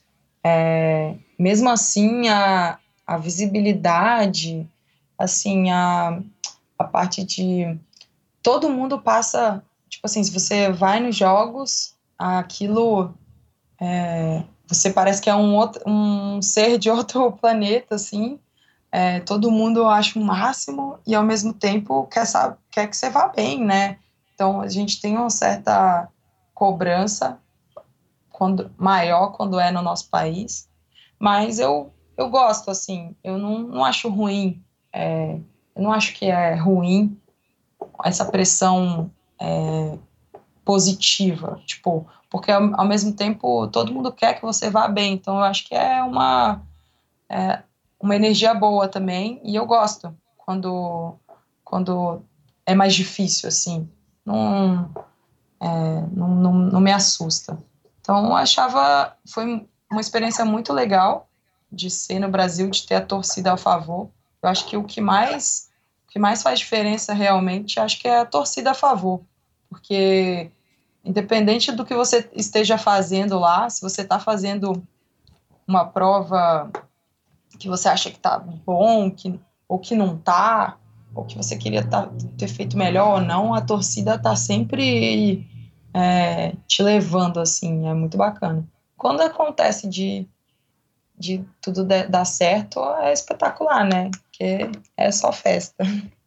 E, e para você, o teu resultado nos jogos, a tua prova especificamente, né, dentro dos jogos, foi uma prova bacana, foi uma prova esperada ou você não conseguiu render o que você tinha planejado? É, não, para mim foi bem frustrante. É, eu, eu, eu fiz muita coisa assim na minha preparação. Eu fiquei muito tempo longe. É, eu fiz muita muita dieta louca, fiz muito treino, muitas horas de treino e foi de longe o resultado que eu queria. É, os jogos têm, têm disso, tem muita parte é, psicológica ligada também. É, eu acredito que até o, o dia da prova, o meu psicológico baixou muito. É, eu acho que eu, eu fiz tudo que eu, que eu poderia ter feito, tudo que me pediram para fazer, mas acho que talvez eu, eu possa ter chegado um pouco abalada já, com o psicológico não tão forte. Mas pela pressão da prova, por, por não, algum motivo particular? É, já já estava muito tempo fora do país, é, toda e eu eu sou uma atleta muito forte muscularmente, pesada e é, na época se falava muito que isso ia me prejudicar, que eu precisava é, ter o peso que elas tinham. Só que era basicamente contra a natureza da, da minha genética, né? É, eu já emag eu emagrecia tudo que tinha que emagrecer e continuava pesada porque eu tinha muito músculo. E aí, para perder músculo, é, é complicado, porque daí você tem que fazer uma dieta praticamente de catabolização para perder massa magra e é bem dolorido, bem sacrificante. É, eu fiz treinos horríveis por, por falta de energia. É, isso mexe muito com a cabeça também. Você fica meio depressivo. Você não come, só treina, vive cansado. Não rende nada. Não né? rende. Você tá vendo a prova chegar e você fazendo cada treino pior do que o outro. E salvo alguns dias ou outros que você conseguia tirar alguma coisa. Então, assim, eu acho que foi um pouquinho de tudo. É, e as coisas não, não aconteceram como a gente desejava na prova. Mas... Na época você não percebeu isso, você não você, você não estava com essa impressão. Essa é uma análise que você faz hoje, é, né? Olhando para trás. Faço, é, essa análise eu faço hoje, mas na época era aquilo. É, se dizem que você tem que fazer e que aquilo vai fazer a diferença, é, você faz. É, tirando o doping, o resto você faz tudo. Tipo, é, tudo que eu podia fazer, eu fiz. Falaram então. É, que... você se dedicou de corpo é. e alma, você já é uma pessoa dedicada e, e esforçada e, e você seguiu essa orientação. Eu segui a risca tudo que me foi passado, talvez é, talvez foi um, um, erro né, técnico, é, um erro técnico ter achado que só dessa forma daria certo, é, talvez, não sei se, é, enfim, tem N coisas que talvez poderia ter sido diferente, mas é, foi esse o caminho que a gente seguiu, foi dessa forma que a gente fez. É, e aí você é. chegou nas Olimpíadas provavelmente mais leve do que você jamais esteve, mas psicologicamente você não estava como deveria estar. Sim. E é, eu cheguei muito. Se pegar uma foto minha nos Jogos Olímpicos no Rio e uma foto numa prova hoje em dia, dá para notar completamente a diferença. É, mas na época eu melhorei muito a minha corrida quando eu tive uma perda grande de peso, só que era peso é, um pouco de mais assim, a parte de gordura e pouca massa magra que você acaba quando perde o peso, você é, naturalmente perde um pouquinho de tudo ali. Mas depois esse a mais que queriam é, não, era muito fora do, acho que, do meu normal. E, Era uma agressão ao é, teu biotipo, ao teu corpo, né? exato, né? Também. E eu acho que é, não. Tem um limite, né, para você não perder encaixaram, peso. Então acho que as coisas não, não encaixaram muito bem. É, e não aconteceu, né? Não, não Bom, mas foi um super aprendizado, né? Foi. Hoje em dia eu cuido bastante da minha alimentação. Eu tenho consciência que é, alguém que pesa 50 quilos ter 2 quilos a mais de gordura talvez não faça diferença nenhuma, ou faça pouca diferença, porque ela continua com 50, 52 e continua leve.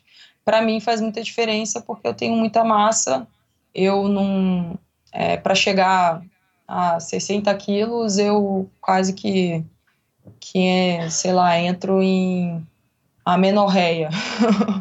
De, Entendi. Saca? É muita diferença. Eu tenho, eu sou pesada mas eu tenho noção, né, que eu tenho que cuidar para não ter para ficar melhor a melhor versão de mim, mas Exato, isso. não tentar ser uma coisa que eu não sou.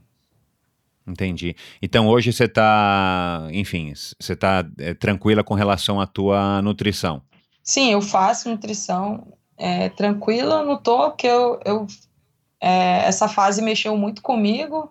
É, hoje em dia eu consigo lidar um pouco melhor, eu acho, mas eu é, se, se for numa época assim, se você tiver um pouco mais cansado, um pouco mais para baixo, eu já acho que é ah, eu sou uma gorda, eu sou imensa, eu nunca vou conseguir nada.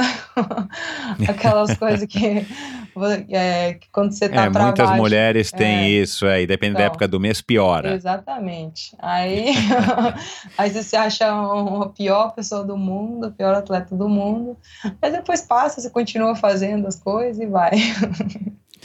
Me diz uma coisa, você disse que treina treina hoje bem menos natação do que a, a tua, as tuas concorrentes, mas como é que é o teu volume, ou como é que são aí os teus treinos? Fala aí pra gente uma semana básica aí de, de, da tua rotina de treinos de corrida e de, nata, de ciclismo.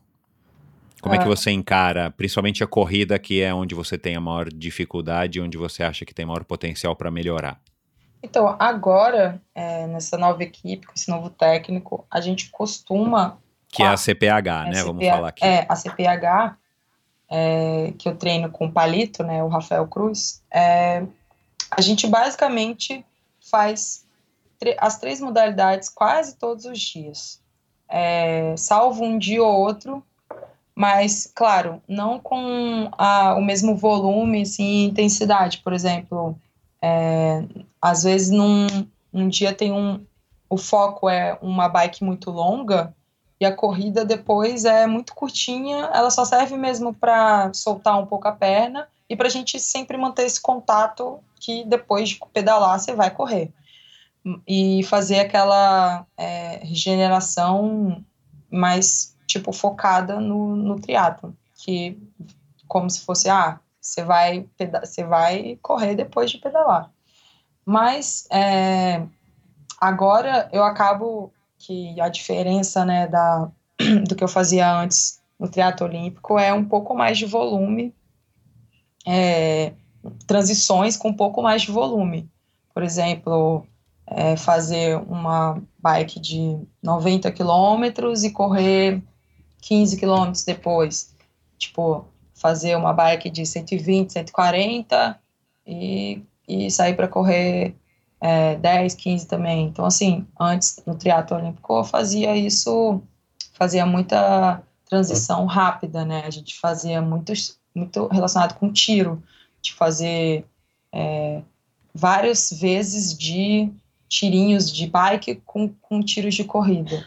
E já agora, a gente já, para mim, essa é um pouco mais diferente em relação a isso. Então, eu acostumei a, a ter que correr, é, a correr mais, né, depois de, de pedalar longo, assim, que, que sai com o corpo bem, bem castigado, e aí ter que manter ali uma certa técnica e é, eficiência, assim, é, mesmo cansado. E aí eu aprendi bastante a focar, né, na minha passada, na, na minha cadência, é, porque como você já vai estar muito cansado, quanto mais, quanto melhor você fizer a parte da, da, da técnica, isso já ajuda, né, é, a você correr melhor do que ficar ali correndo na força, muito gastando muita energia e fatalmente vai chegar uma hora que você não vai aguentar. E você, e você faz bastante trabalho de, de pista, de intensidade, ou faz também algum trabalho Sim, complementar tem. fora da, do usual? Faz uma academia, crossfit, fortalecimento de core? Deus me livre fazer crossfit. Imagina, eu ia virar o Hulk.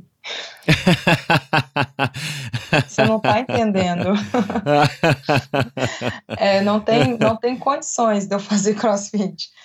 Então, nem, nem, nem, nem, musculação você faz muito então, para não pegar muita é, massa. Eu, você tem facilidade de pegar massa é, eu, muscular. Eu não, eu não. Eu nunca fiz trabalho. Assim, desde que eu vim para cá, eu não fazia mais trabalho de musculação, não fazia mais nada.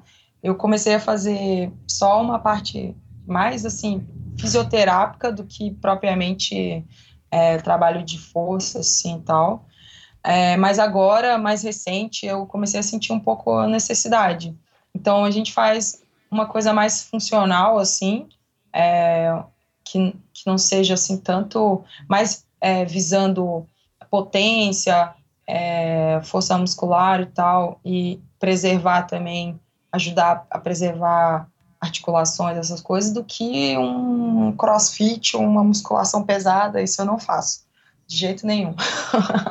E, e você agora está livre das lesões na corrida ou é uma coisa que te preocupa constantemente? Você tem que estar tá constantemente tomando cuidado? Não, eu sou até depois que passou essa fase inicial no triatlo, eu até sou uma atleta que lesiona bem pouco. É muito raro eu perder assim uma é, uma temporada por conta de lesão, salvo as por queda.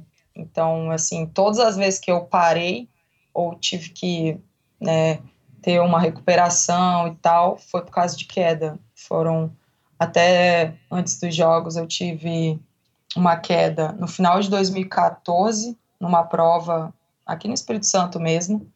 Um cara atravessou a rua uh, na prova e eu, eu tava sozinha em, em velocidade naquela escapada na frente, tentando abrir o máximo possível. Não vi, só capotei, bati, bati e voei. E eu machuquei bastante o ombro.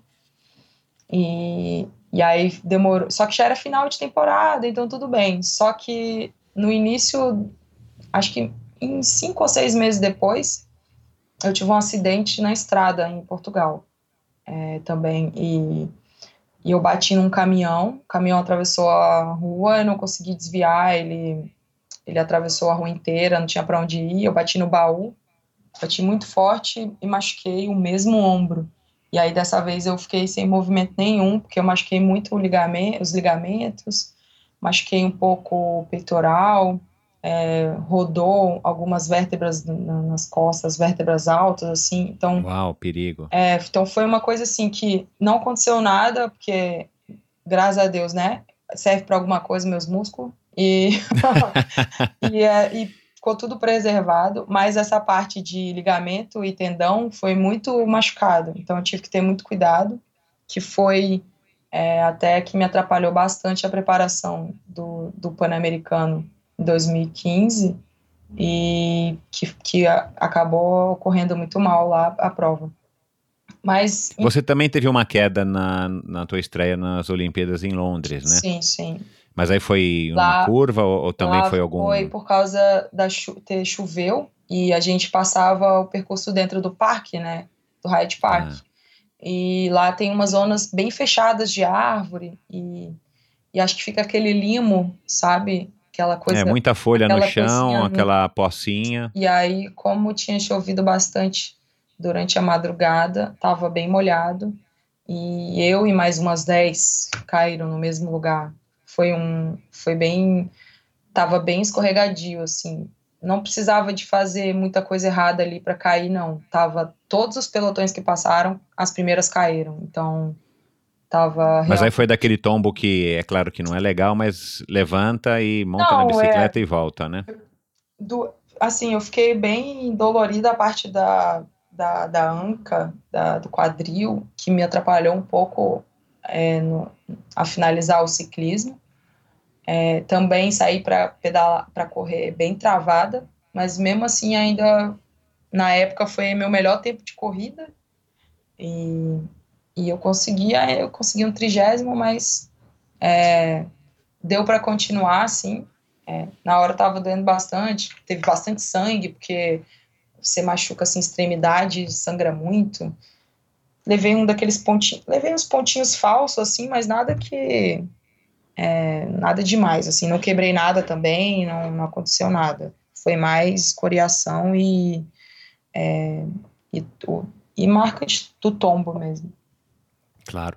Qual é, tem algum treino que você tem orgulho assim de ter feito que, que te deu que te deu ou resultado ou um treino que você que você que te fortaleceu psicologicamente por você ter concluído ah foi fazer sei lá fiz um treino de 150 quilômetros no vento na neve na chuva tem algum treino que, que você se recorde que é um treino que você guarda aí com, com carinho na memória que te, que, te dê, que te dá orgulho?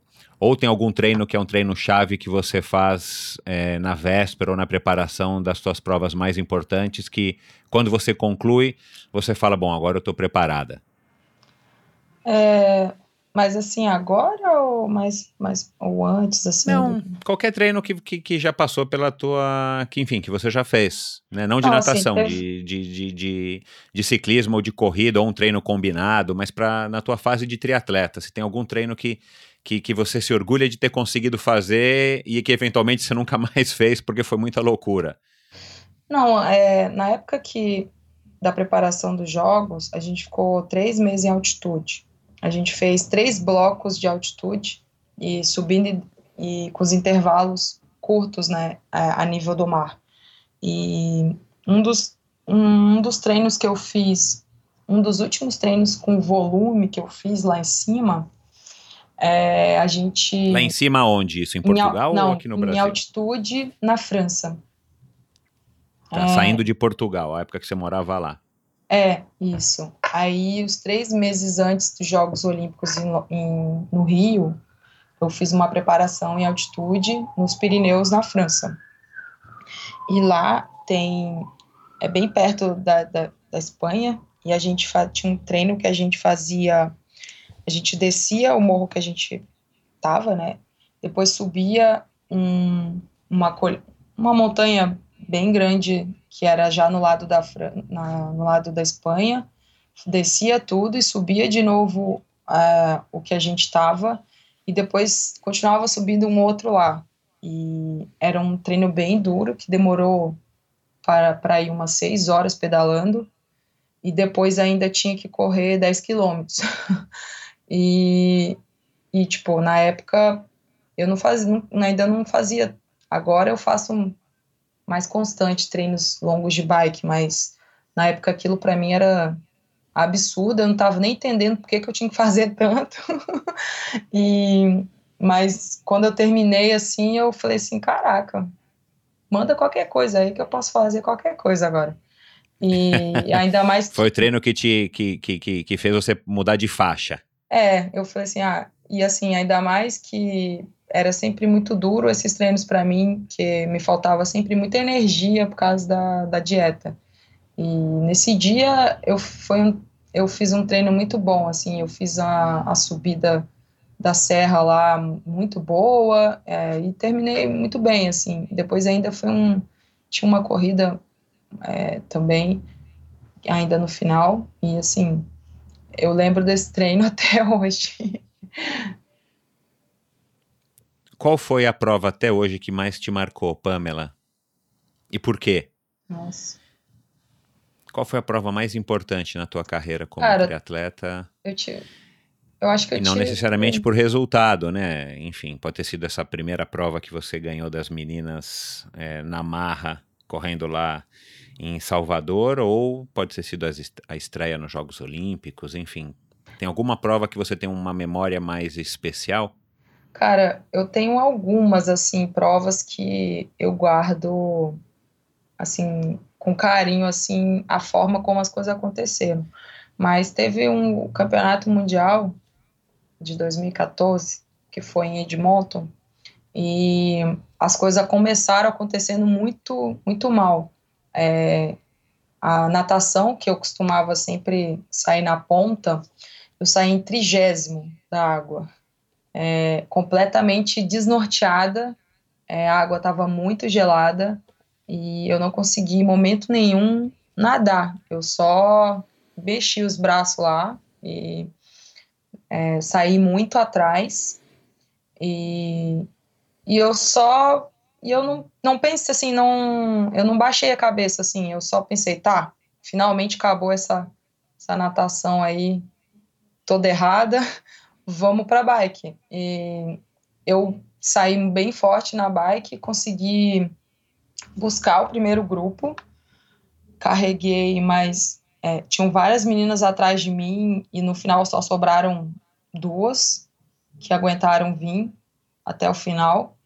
Uh, eu busquei o primeiro grupo, depois fiquei nesse grupo, descansei um pouco, depois fui lá para frente ajudar e sair para correr também cheia da atitude, é, não escolhi não ficar logo com as primeiras meninas, porque eu sabia que o ritmo da corrida delas não era o meu, e me posicionei, esperei um pouco um grupo que eu sabia que eu ia aguentar, e no final até perdi algumas posições, e e na reta final, sprintando para ganhar de uma, eu passei mais duas e fiquei em oitavo. É, Legal. E foi meu melhor resultado assim no campeonato mundial. E, e assim, eu lembro que foi uma prova muito louca porque aconteceu de tudo assim e as coisas começaram bem ruins, assim de uma forma que eu não estava acostumada e mesmo assim é, eu tive um resultado muito bom. Fiz uma bike de recuperação e uma corrida uma das melhores corridas da, da minha carreira e conseguir esse oitavo no Mundial foi, foi espetacular. Bacana. Motivação hoje, um sonho, qual, qual, qual o que, que você está almejando hoje? Você mudou, você está migrando aí gradualmente tua carreira ou você está não necessariamente mudando, mas você está começando a experimentar também o 70.3, você falou disso agora há, pouco, está tendo bons resultados, acabou de chegar de San Jorge num resultado que, na minha opinião, foi espetacular, já visto o nível da, das tuas adversárias lá nos Estados Unidos. O que está te motivando hoje? Como é que você se enxerga? Tóquio está fora do, do espectro ou você ainda tem algum, ou você está pensando? É, Tóquio, assim, é, ainda é uma dúvida. É, ainda não sabemos se, se vai rolar ou não, porque gente, é uma situação diferente, né? Agora, esse ciclo, eu não tenho, assim, tanto apoio, é, tantos patrocínios, assim, para que eu possa dizer que eu posso ficar tranquila só treinando e fazendo provas atrás de ponto, porque não, não dá, não é essa fase agora. Eu preciso estar no Brasil, preciso fazer provas que, que me, me dão retorno. E, assim, eu estou tentando ainda, a gente está tentando com a confederação conciliar, hum, quem sabe, é, provas que que sejam bom para mim e que eles possam estar tá, é, ajudando. Então, assim, a gente ainda está conversando, né? Está tentando chegar nesse consenso, porque é, não dá assim, tipo, por exemplo, eu agora treinando é, um pouco mais para longa distância, de repente eles quererem que eu, assim, olha, a gente vai pagar para ir lá na etapa do mundial não sei aonde, que é sprint. Tipo, não faz sentido. Para mim. É, vai ter que ter um, um, Vai ter que ser um trabalho coordenado. Tem que né? ser uma coisa coordenada e, de preferência, é, se for na distância olímpica, é muito mais viável em termos de eu estar tá me preparando melhor, de estar tá melhor preparada do que um sprint. Porque a nível é, de circuito mundial de TU, é tudo muito rápido, é tudo é, tudo é muito detalhes e não, não faz sentido eu, eu sair de uma prova é, é, longa distância e, e achar que, que vai dar tudo certo num sprint, é querer demais. É, acho que tá. Acho que você está certa. E, e o sonho, o que, que é? O que, que você está planejando em 2018? Vamos pensar em 2020, que não, que não seja Tóquio, ou, ou um pouco mais para frente. O que, que você almeja agora, é, de agora para frente, na tua carreira como atleta, como triatleta, Pamela? Ah, todas as minhas mudanças, assim, é, graças a Deus, foram para melhor, né? Eu sempre fiz uma mudança e consegui conquistar alguma coisa que eu ainda não havia conquistado. Então, eu acho que é, eu gostei muito da, da distância, gostei muito de treinar para longo e estou cada vez mais é, me sentindo à vontade nessa distância. E eu acho que a partir do momento que eu realmente, se eu decidir que é esse o caminho, é, eu quero conquistar coisas que eu ainda não conquistei, né? Eu quero é, tentar ser melhor do que eu fui na ITU. então, assim, Bacana. a nível no caso, não tem Olimpíada, mas quero sim chegar num, num Mundial e ser cotada como uma das, das favoritas ou ser cotada para fazer alguma coisa que é, eu ainda não consegui fazer né, nas provas curtas. Sempre. E o Ironman ainda é, é, tá, tá nos planos ou você não pensa nisso por enquanto? Vai focar no é. 70.3? Ainda não está nos meus planos, mas eu diria que já esteve mais longe. já Bacana. eu já olhava como uma coisa assim, eu sempre dizia, não, nada a ver. E agora é, eu não acho que é nada a ver, eu acho que é só uma questão de tempo mesmo. Você já correu alguma maratona, maratona não, na tua vida? Não, corrida só? Nunca. Tá, e qual foi o treino mais longo que você fez de bike até hoje? Long, mais longo de bike? Eu acho que foi uh, é, 150 ou 160 no máximo. Acho que, tá. acho que foi 160. Legal. E você e, e, e, você e você curtiu? Você você acha que você curte? Você está curtindo os treinos mais longos agora? Você já disse. Mas você acha que é uma coisa que, que você pode se adaptar ou você ainda não sabe? Precisaria estar tá começando a treinar para saber como é que é ficar aí 8, 9, 10 horas competindo num Ironman? É, não, para mim é sempre mais agradável e confortável as longas distâncias, sempre foi. É, sempre foi mais difícil para mim me manter veloz, me manter, me manter potente, tipo, em relação aos treinos, à competição. Então, assim, é, por, é, eu comecei a fazer, a, a treinar a longa distância e as coisas foram naturalmente encaixando muito bem, assim. Então, eu acredito que que, que, que seja possível e que vai ser bacana, mas também não quero fazer assim por fazer.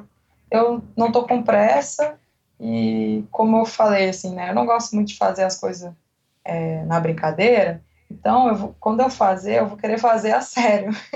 eu vou já querer fazer assim, é, me é, não me cobrando, mas dentro de mim eu tenho ali uma expectativa, alguma expectativa de, de resultado. Então, assim, é, eu acho que eu vou fazer quando eu me achar que eu realmente estou pronta. Mas não faria só por fazer para dizer que terminei, entendeu? É, eu não tenho essa vontade de terminar um Ironman. É, eu tenho vontade de fazer bem, de ir no pódio, entendeu? Você, você desde pequenininha aí, você contou agora, né? Você parece ser muito decidida, segura, você você encara, né? Você você vai para cima, você tem atitudes. Você descreveu agora há pouco que você é, não foi exatamente essa palavra que você usou, mas que você saiu para uma corrida assim com, com agressividade, quer dizer, você estava certeira de que você tinha que desempenhar o teu melhor para ter o resultado que você queria. E, e você fez várias escolhas aí na, na tua vida, uma delas você acabou de descrever para a gente aí da escolha da nutrição. Me parece que você é uma pessoa que é um bom atleta, você obedece o que te passam, o que te orientam, o que os teus técnicos te, te passaram ao longo da tua carreira. E eu imagino que isso você tem herdado da natação, porque eu tive bastante contato com a natação na época que eu competi e treinava lá no Clube Pinheiros. E eu tenho essa impressão de que o nadador ele é, uma, ele é um excelente atleta para qualquer treinador, porque ele acata todas as orientações e segue a risca, ou tenta seguir a risca o que o treinador passa. Mas ao longo aí de todos esses 10 anos de carreira como triatleta, né, já é uma década, é muito tempo. Você, conseguir, você consegue identificar algum erro, alguma escolha que você fez que não surtiu o resultado que você queria, mas que serviu como um aprendizado para justamente você chegar onde você está hoje? Ah, eu assim, não consigo pensar em nenhum erro que eu grave assim, não. Eu acho que às vezes erros, no máximo, assim, durante a prova mesmo, que alguma decisão que você tenha que tomar ali no momento, que você toma a decisão que depois não, não, não foi tão certeira. Acho que no máximo isso. Mas, Mas a tua carreira, você acha, é, você avalia que a tua carreira está sendo bem sim, construída, bem é, conduzida, Acho né? que tudo que eu fiz até hoje, é, não, não me arrependi de nada, mesmo tudo que aconteceu ali no final, no, no final, assim, da minha, de morar em Portugal, de ir para os jogos, é, eu confiei 100% é, em tudo que eu estava fazendo. É, eu costumo é, trabalhar com, e, com gente que eu confio, assim, se eu não confiar na pessoa, eu acabo indo embora. Vou ficar pouco tempo. Eu não vou ali é, ficar fazendo uma coisa é, que eu não confio, porque eu vou fazer o, o, o que estão pedindo, entendeu? Então, se pedirem para fazer, mesmo que pareça um absurdo, é, eu não, não vou achar que é absurdo, eu vou achar que é o que ele está falando, então é aquilo. Então, eu vou fazer. É... E, e, você, e você hoje ou nos últimos anos você foi adquirindo um, um vamos dizer, uma certa autonomia para também dar opinião a respeito dos treinos que você faz, até, até por conta também da tua, da tua experiência com a faculdade de educação física e principalmente pela tua experiência de ter vivenciado tantos treinos e, e, e, enfim, já ter essa experiência de saber como é que você reage, você trabalha em conjunto com o seu técnico? É, então, eu procuro dar o, sempre uma, a, o feedback, eu procuro sempre falar exatamente. Tem gente, assim, é, eu não sou de não fazer treino ou não. É, ou achar que tem que fazer alguma coisa diferente. Mas quando, se acontecer, eu falo, eu explico. Eu acho que eu, a parte do feedback eu tento fazer da melhor forma possível para o técnico entender a, o que está se passando mas é, eu tenho, eu acho que eu adquiri um pouco, assim, mais de, acho que eu adquiri ainda mais a, assim, é, de saber descrever tudo que está passando, mas não, de forma alguma eu sou capaz é, de me auto treinar, por exemplo, de achar assim, não, você está passando isso, mas eu acho que se eu fizer aquilo, vai ser melhor. Isso nunca, por, até porque Entendi. se, se o técnico olha e fala assim, é, olha, é, você está muito cansada e eu quero que, que você se sinta bem no treino de amanhã. Então hoje se você se sentir muito cansada, você vai fazer isso. Se você se sentir um pouco melhor, você faz aquilo. Eu nunca vou fazer o que, ele, o que é o muito cansado. Eu vou, eu vou sempre achar que é, tipo, não, é, isso aí é, é, é como se fosse assim, ah, eu tô. É, esqueci a palavra agora, tipo. Fraquejando. Ah, é, tô... não, isso aí não, isso aí eu tô, tô, tô dando migué, não, né? Se o treino entendi, tem que ser esse, aqui entendi. tem que ser esse. Então, se o cara não falar que não é para fazer, ou se ele falar assim, ah, faz esse ou aquele, ah, meu, eu tenho que estar muito mal para falar assim, ó, não deu e eu não fiz, fiz o, o menos. É, você você é o, é, o, é o, tipo de atleta que é leão de treino e leão de prova. Ah, eu nem, eu nem assim, eu nem acho que eu sou ótima treinando, não, porque eu tô sempre muito cansada, eu tô sempre, parece que a minha, não sei se por ter, assim, a musculatura, ter muito músculo, a musculatura tá sempre, é, fadiga mais, não sei. Eu tô sempre bastante cansada, mas, assim, é, em termos de fazer, é, eu nunca é, assim, eu lesiono, eu lesionei, as poucas vezes que eu lesionei foi por falta de falar que estava doendo. Por exemplo, eu sempre acho que, ah, não, é uma dorzinha. Ah, sei, é uma dorzinha. Sei, é uma dorzinha quando viu o negócio rompeu, quebrou, sei lá. Aí você fala assim, meu, não é possível, você não estava assistindo dor? Ah, tava, mas achei que era normal. Ah, dor sempre todo dia. Aí, tipo, então, assim, eu, eu não, eu não sou capaz de, de falar, assim, de que eu vejo. Se o técnico pede para fazer uma série é, de, eu, eu de 12 tiros, você não vai fazer 11 nunca? Não, não, não faço. Entendi. É, já me aconteceu, tipo, de, de uma vez. Você não liga para ele depois que você recebe a planilha negociando, olha, vamos reduzir isso daqui, você, você simplesmente já, vai lá e cumpre. Já me aconteceu, tipo, de não estar tá bem. É, foi uma outra vez, assim, bem raro, mas já me aconteceu de uma, uma vez eu estar tá sozinha treinando em outro país e ele mandou um treino e eu comecei a fazer e estava muito longe do tempo que ele tinha falado, mas assim, muito longe. E eu estava me sentindo muito mal. E, e eu falei assim, cara, eu vou rodar. Aí comecei a rodar. Falei assim, pô, não tá adiantando nada isso que eu tô fazendo. Eu fiquei pé da vida e falei assim, ah, fiquei muito chateada, voltei para casa dormi não sei quantas horas seguidas, que é uma coisa estranha também, que eu não sou de dormir assim. Depois eu conversei com ele, e era tudo hormonal, mulher, coisa desse. No outro dia eu estava ótima, eu fiz o, o treino para compensar o do dia anterior e estava tudo às mil maravilhas, e foi só aquele dia mesmo. e, assim, mas é raro.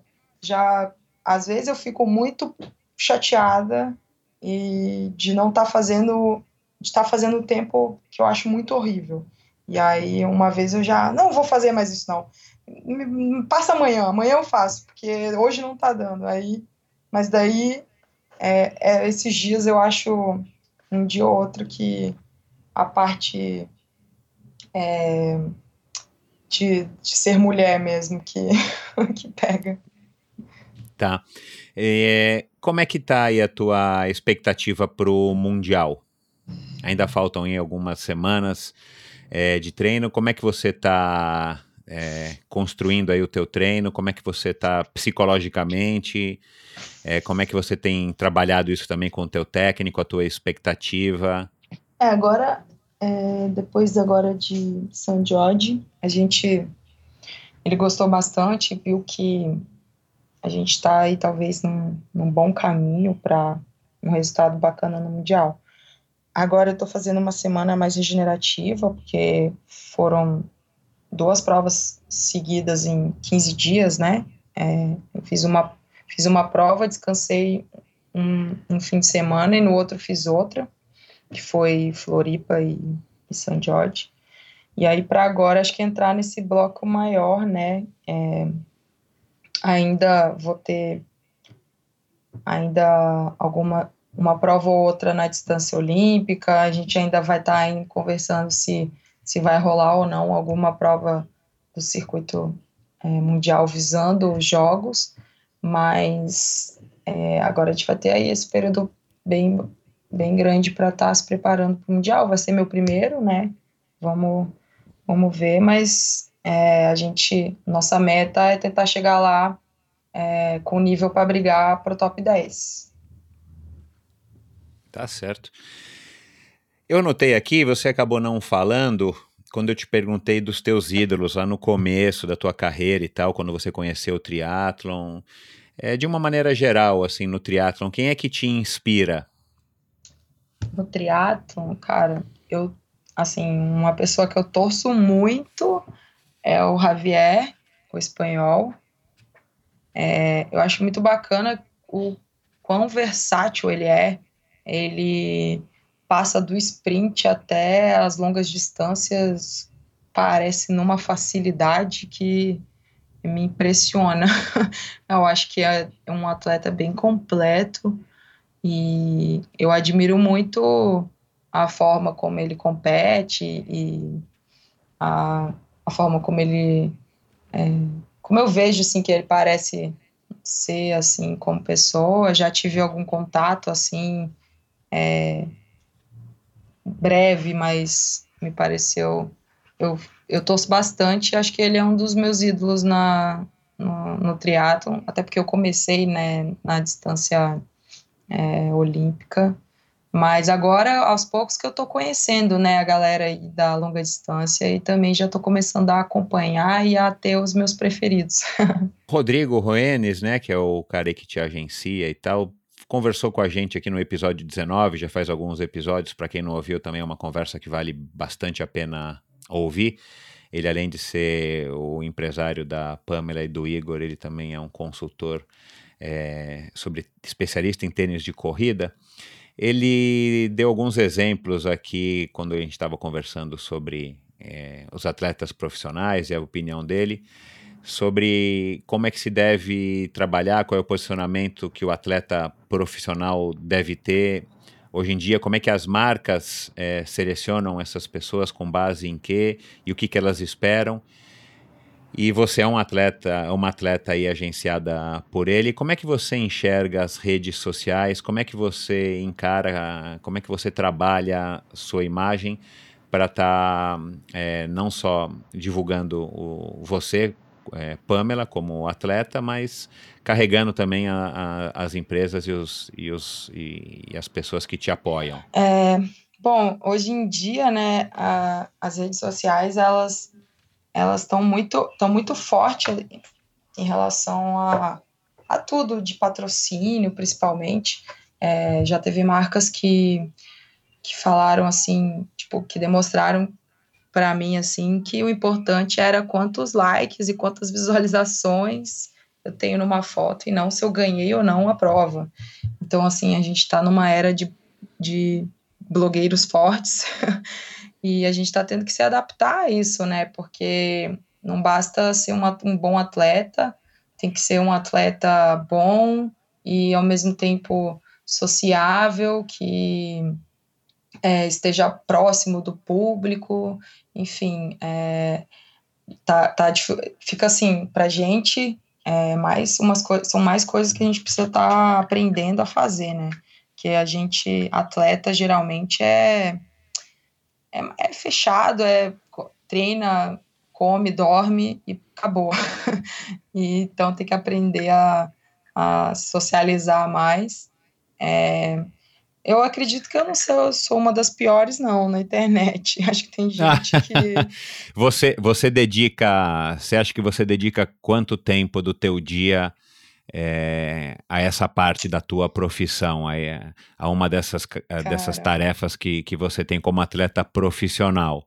Meia hora, uma hora, entre estar tá postando, fazendo, não sei se você produz ou não os teus posts, É, eu sei que você tem conta no Twitter que, que eu sigo, você tem conta no Instagram, você tem o teu Facebook.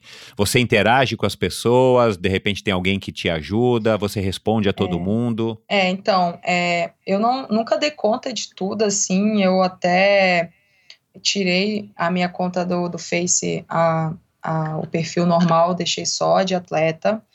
É, eu conto um pouco com a ajuda do, do Rodrigo, sim, para postagens mais técnicas e postagens assim mais é, com é, para passar mesmo informação. É, no Instagram é basicamente sou eu que faço, então é, é, são coisas mais corriqueiras, às vezes é, um pouco do meu dia a dia ou de provas. A, o Twitter a gente deixa interligado, né, com outras, com essas duas, então é mais informativo mesmo e para não ser mais uma coisa para atualizar, então já é interligado, né?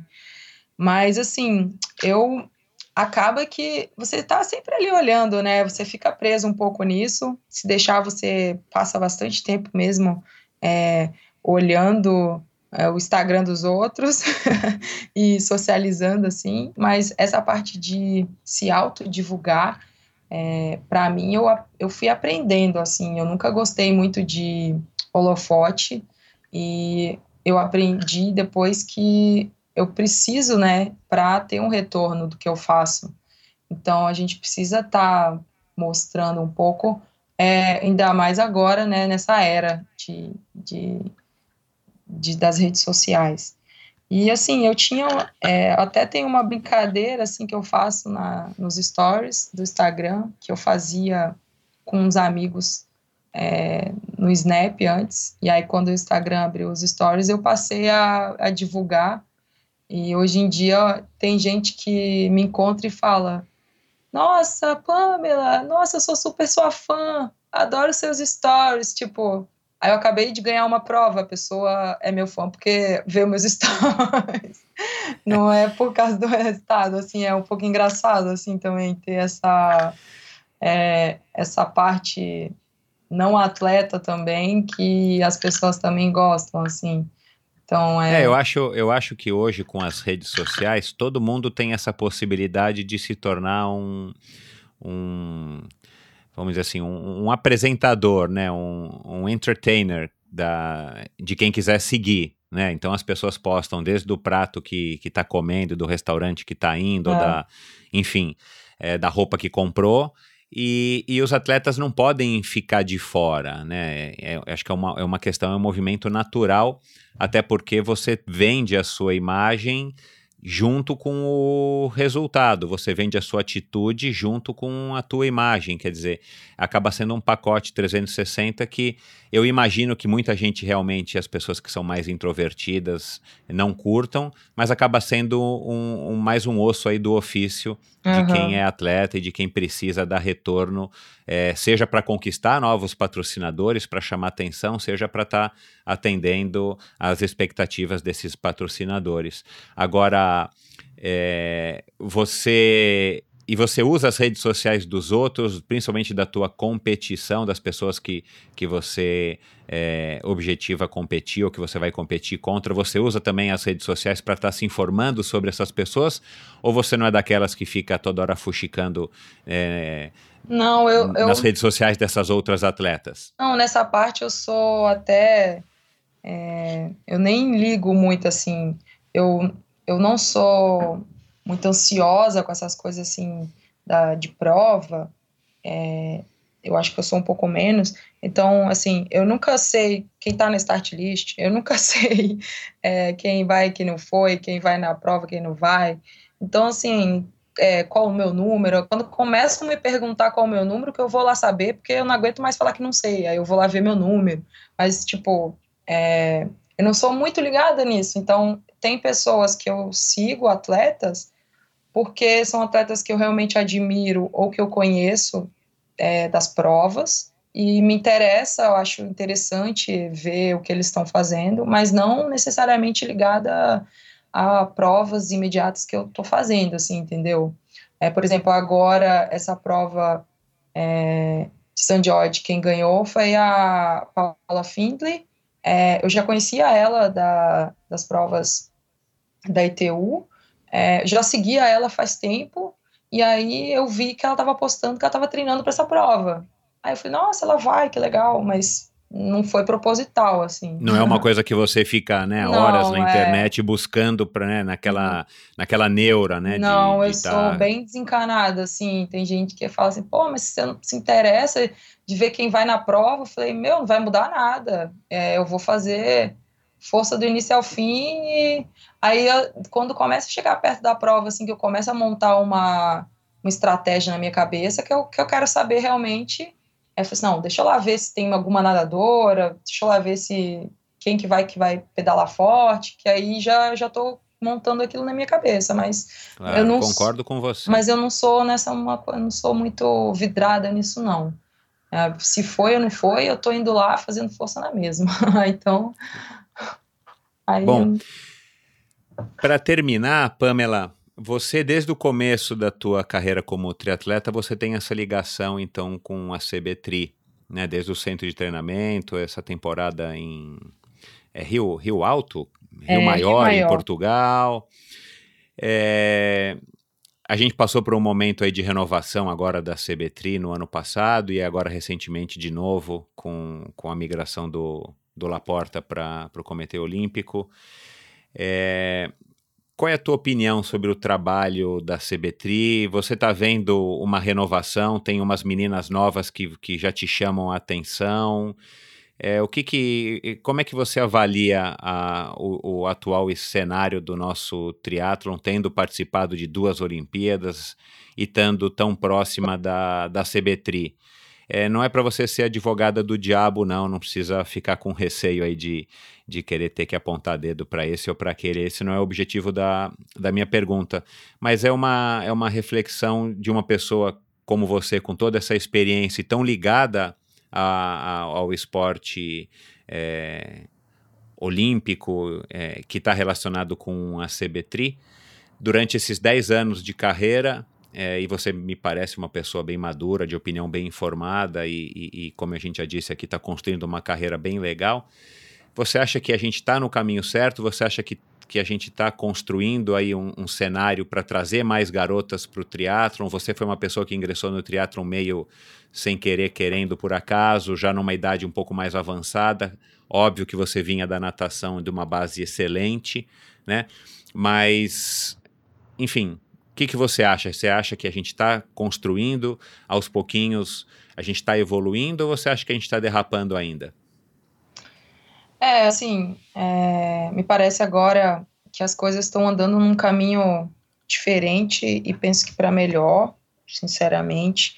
É, finalmente começaram a olhar mais para para a galerinha nova, para quem está vindo, porque a formação é muito importante para a gente ter uma continuidade, né? Na, sempre no teatro brasileiro é, aparecem um, é, buracos, né? Entre uma entre atletas assim que deram resultado e outros até o outro chegar, né? A gente tem, por exemplo, as três meninas aí do teatro brasileiro que mais fizeram história. É, depois delas não aparecia mais ninguém basicamente até eu chegar e, e eu cheguei assim é, já né, da natação, enfim.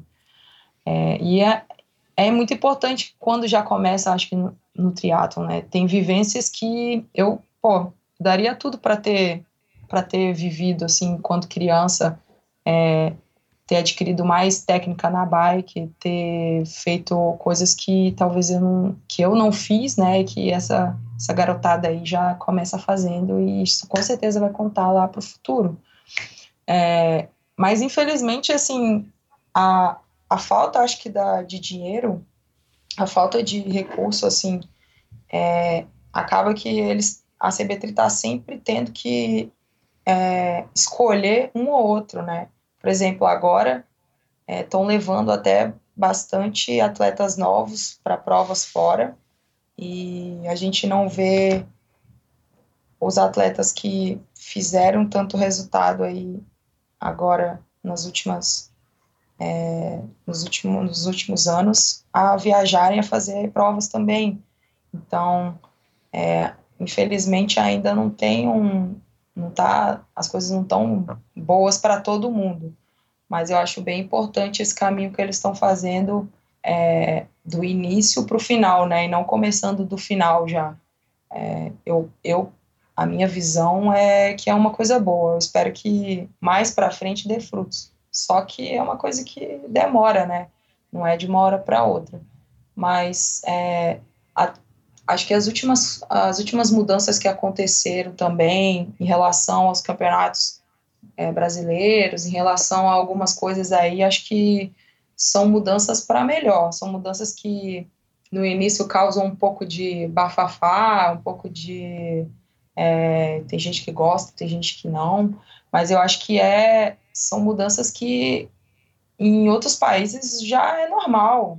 É, então, assim, é, eu acho que o que falta mesmo, infelizmente, é que a confederação não consegue é, patrocínio individual, né? Então, tudo que, tudo que eles têm é, vem da, da lei PIFA, vem do governo, e a gente está num caos aí, né? O governo, o COB, está tudo é, de mal a pior credibilidade lá embaixo e o dinheiro cada vez vem menos. Então, infelizmente, acho que falta mesmo é, é e ajudar muito é um patrocínio, né, individual para a confederação, acho que ia ajudar a fazer, a botar todas as, as ideias, não todas ou pelo menos mais ideias em prática, mas é, acho que essa mudança que teve um pouco para voltada um pouco para a galerinha nova foi uma mudança que vai trazer bons frutos no, no futuro, que a gente já pode ver aí, a, tem a Gabriele é, e um outro garoto que tem um nome difícil, que eu nunca gravo, e eles dois já são meninos aí que apareceram de projetos, que já estão despontando aí na, em campeonatos é, escolares, estão ganhando prova aí dentro do Brasil, já estão dando trabalho, e acho que é, é esse o caminho. Que bom, tomara, né? Todo mundo torcendo aí, quem gosta do esporte, quem acompanha. Aliás, todos os esportes nacionais, acho que todo brasileiro, depois do que houve no do gostinho que a gente sentiu nos Jogos Olímpicos do Rio e, e dessa ressaca que a gente vive até hoje no pós-jogos, acho que todo mundo torce aí para que o esporte brasileiro possa entrar nos eixos de uma vez por todas e está produzindo cada vez mais talentos em todas as modalidades e não apenas no futebol. Bom, Pamela, quem tiver interesse em conhecer melhor o teu trabalho, quem eventualmente tem interesse em, em entrar em contato para é, prospectar patrocínio, já que você disse que também está tá buscando aí, qual é o melhor caminho de te achar? Eu sei que esses assuntos de patrocínio é com o Rodrigo, mas no primeiro momento a pessoa te procura. Como é que funciona? E quem quiser é, te acompanhar, passa aí as tuas redes sociais. É, a minha página de atleta no, no Facebook é, é um ótimo lugar para entrar em contato, porque tanto eu quanto o Rodrigo, a gente está sempre de olho e então, quando um não vê, o outro viu, e às vezes é mais fácil de conseguir uma resposta imediata.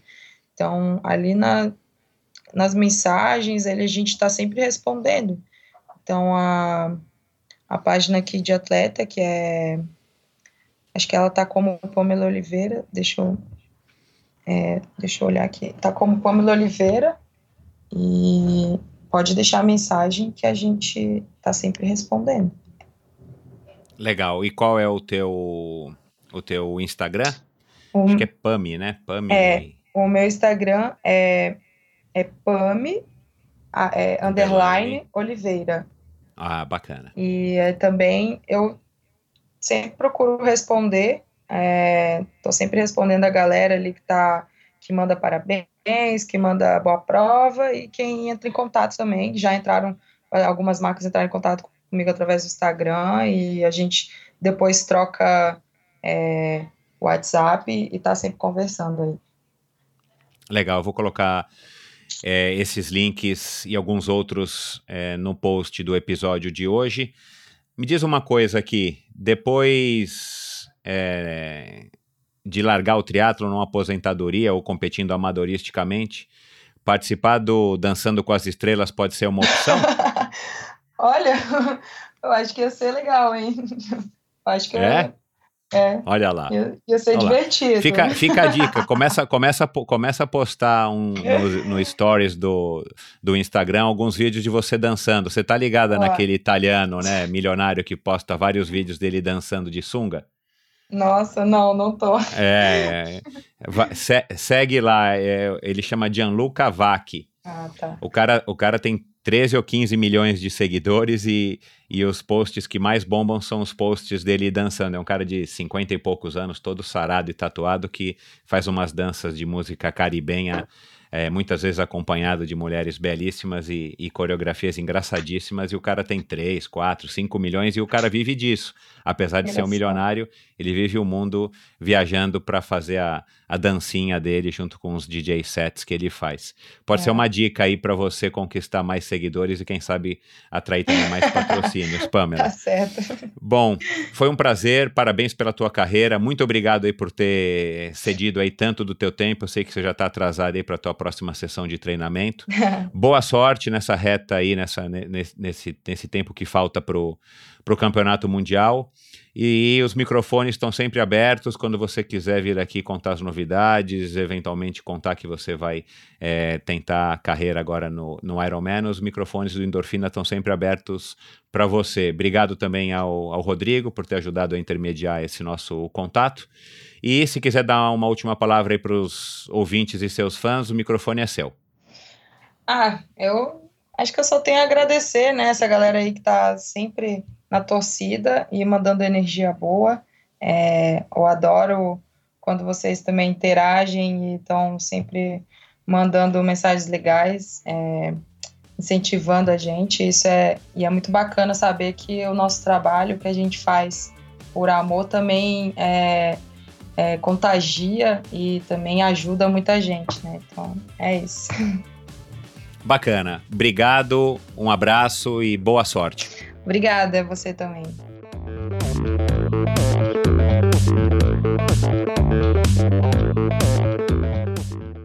Este episódio também foi um oferecimento de Bovem Energia. Você sabe como funciona o mercado de energia no Brasil? Você sabe que é possível comprar energia para sua empresa ou indústria? Que você também pode escolher de quem comprar esta energia, o que pode gerar uma economia substancial no custo final da sua produção? Então conheça a Bovem Energia. A Bovem é uma comercializadora de energia que também presta serviços de gestão e migração. Assim como meus convidados, para a Bovem, energia é um assunto muito sério. Uma empresa sólida e confiável, com profissionais experientes e treinados para lhe oferecer agilidade no atendimento, robustez e competência na condução dos negócios. Saiba mais em bovem.com.br. B N.com de energia, a Bovem entende. Este episódio também foi um oferecimento da Pedal Bars Energy Food. Faça sua compra através do site hoje mesmo e não se esqueça de utilizar o cupom ENDORFINABR ao fazer o seu checkout. Ganhe um desconto de 10% sobre o valor total da sua compra e colabore com Endorfina. Promoção por tempo limitado.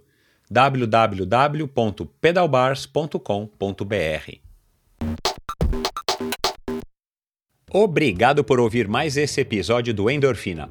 Vá no endorfinabr.com e acesse o post da conversa de hoje para conhecer um pouco mais sobre o meu convidado. Lá você ainda encontra todos os episódios do Endorfina e uma galeria de fotos da história do teatro brasileiro.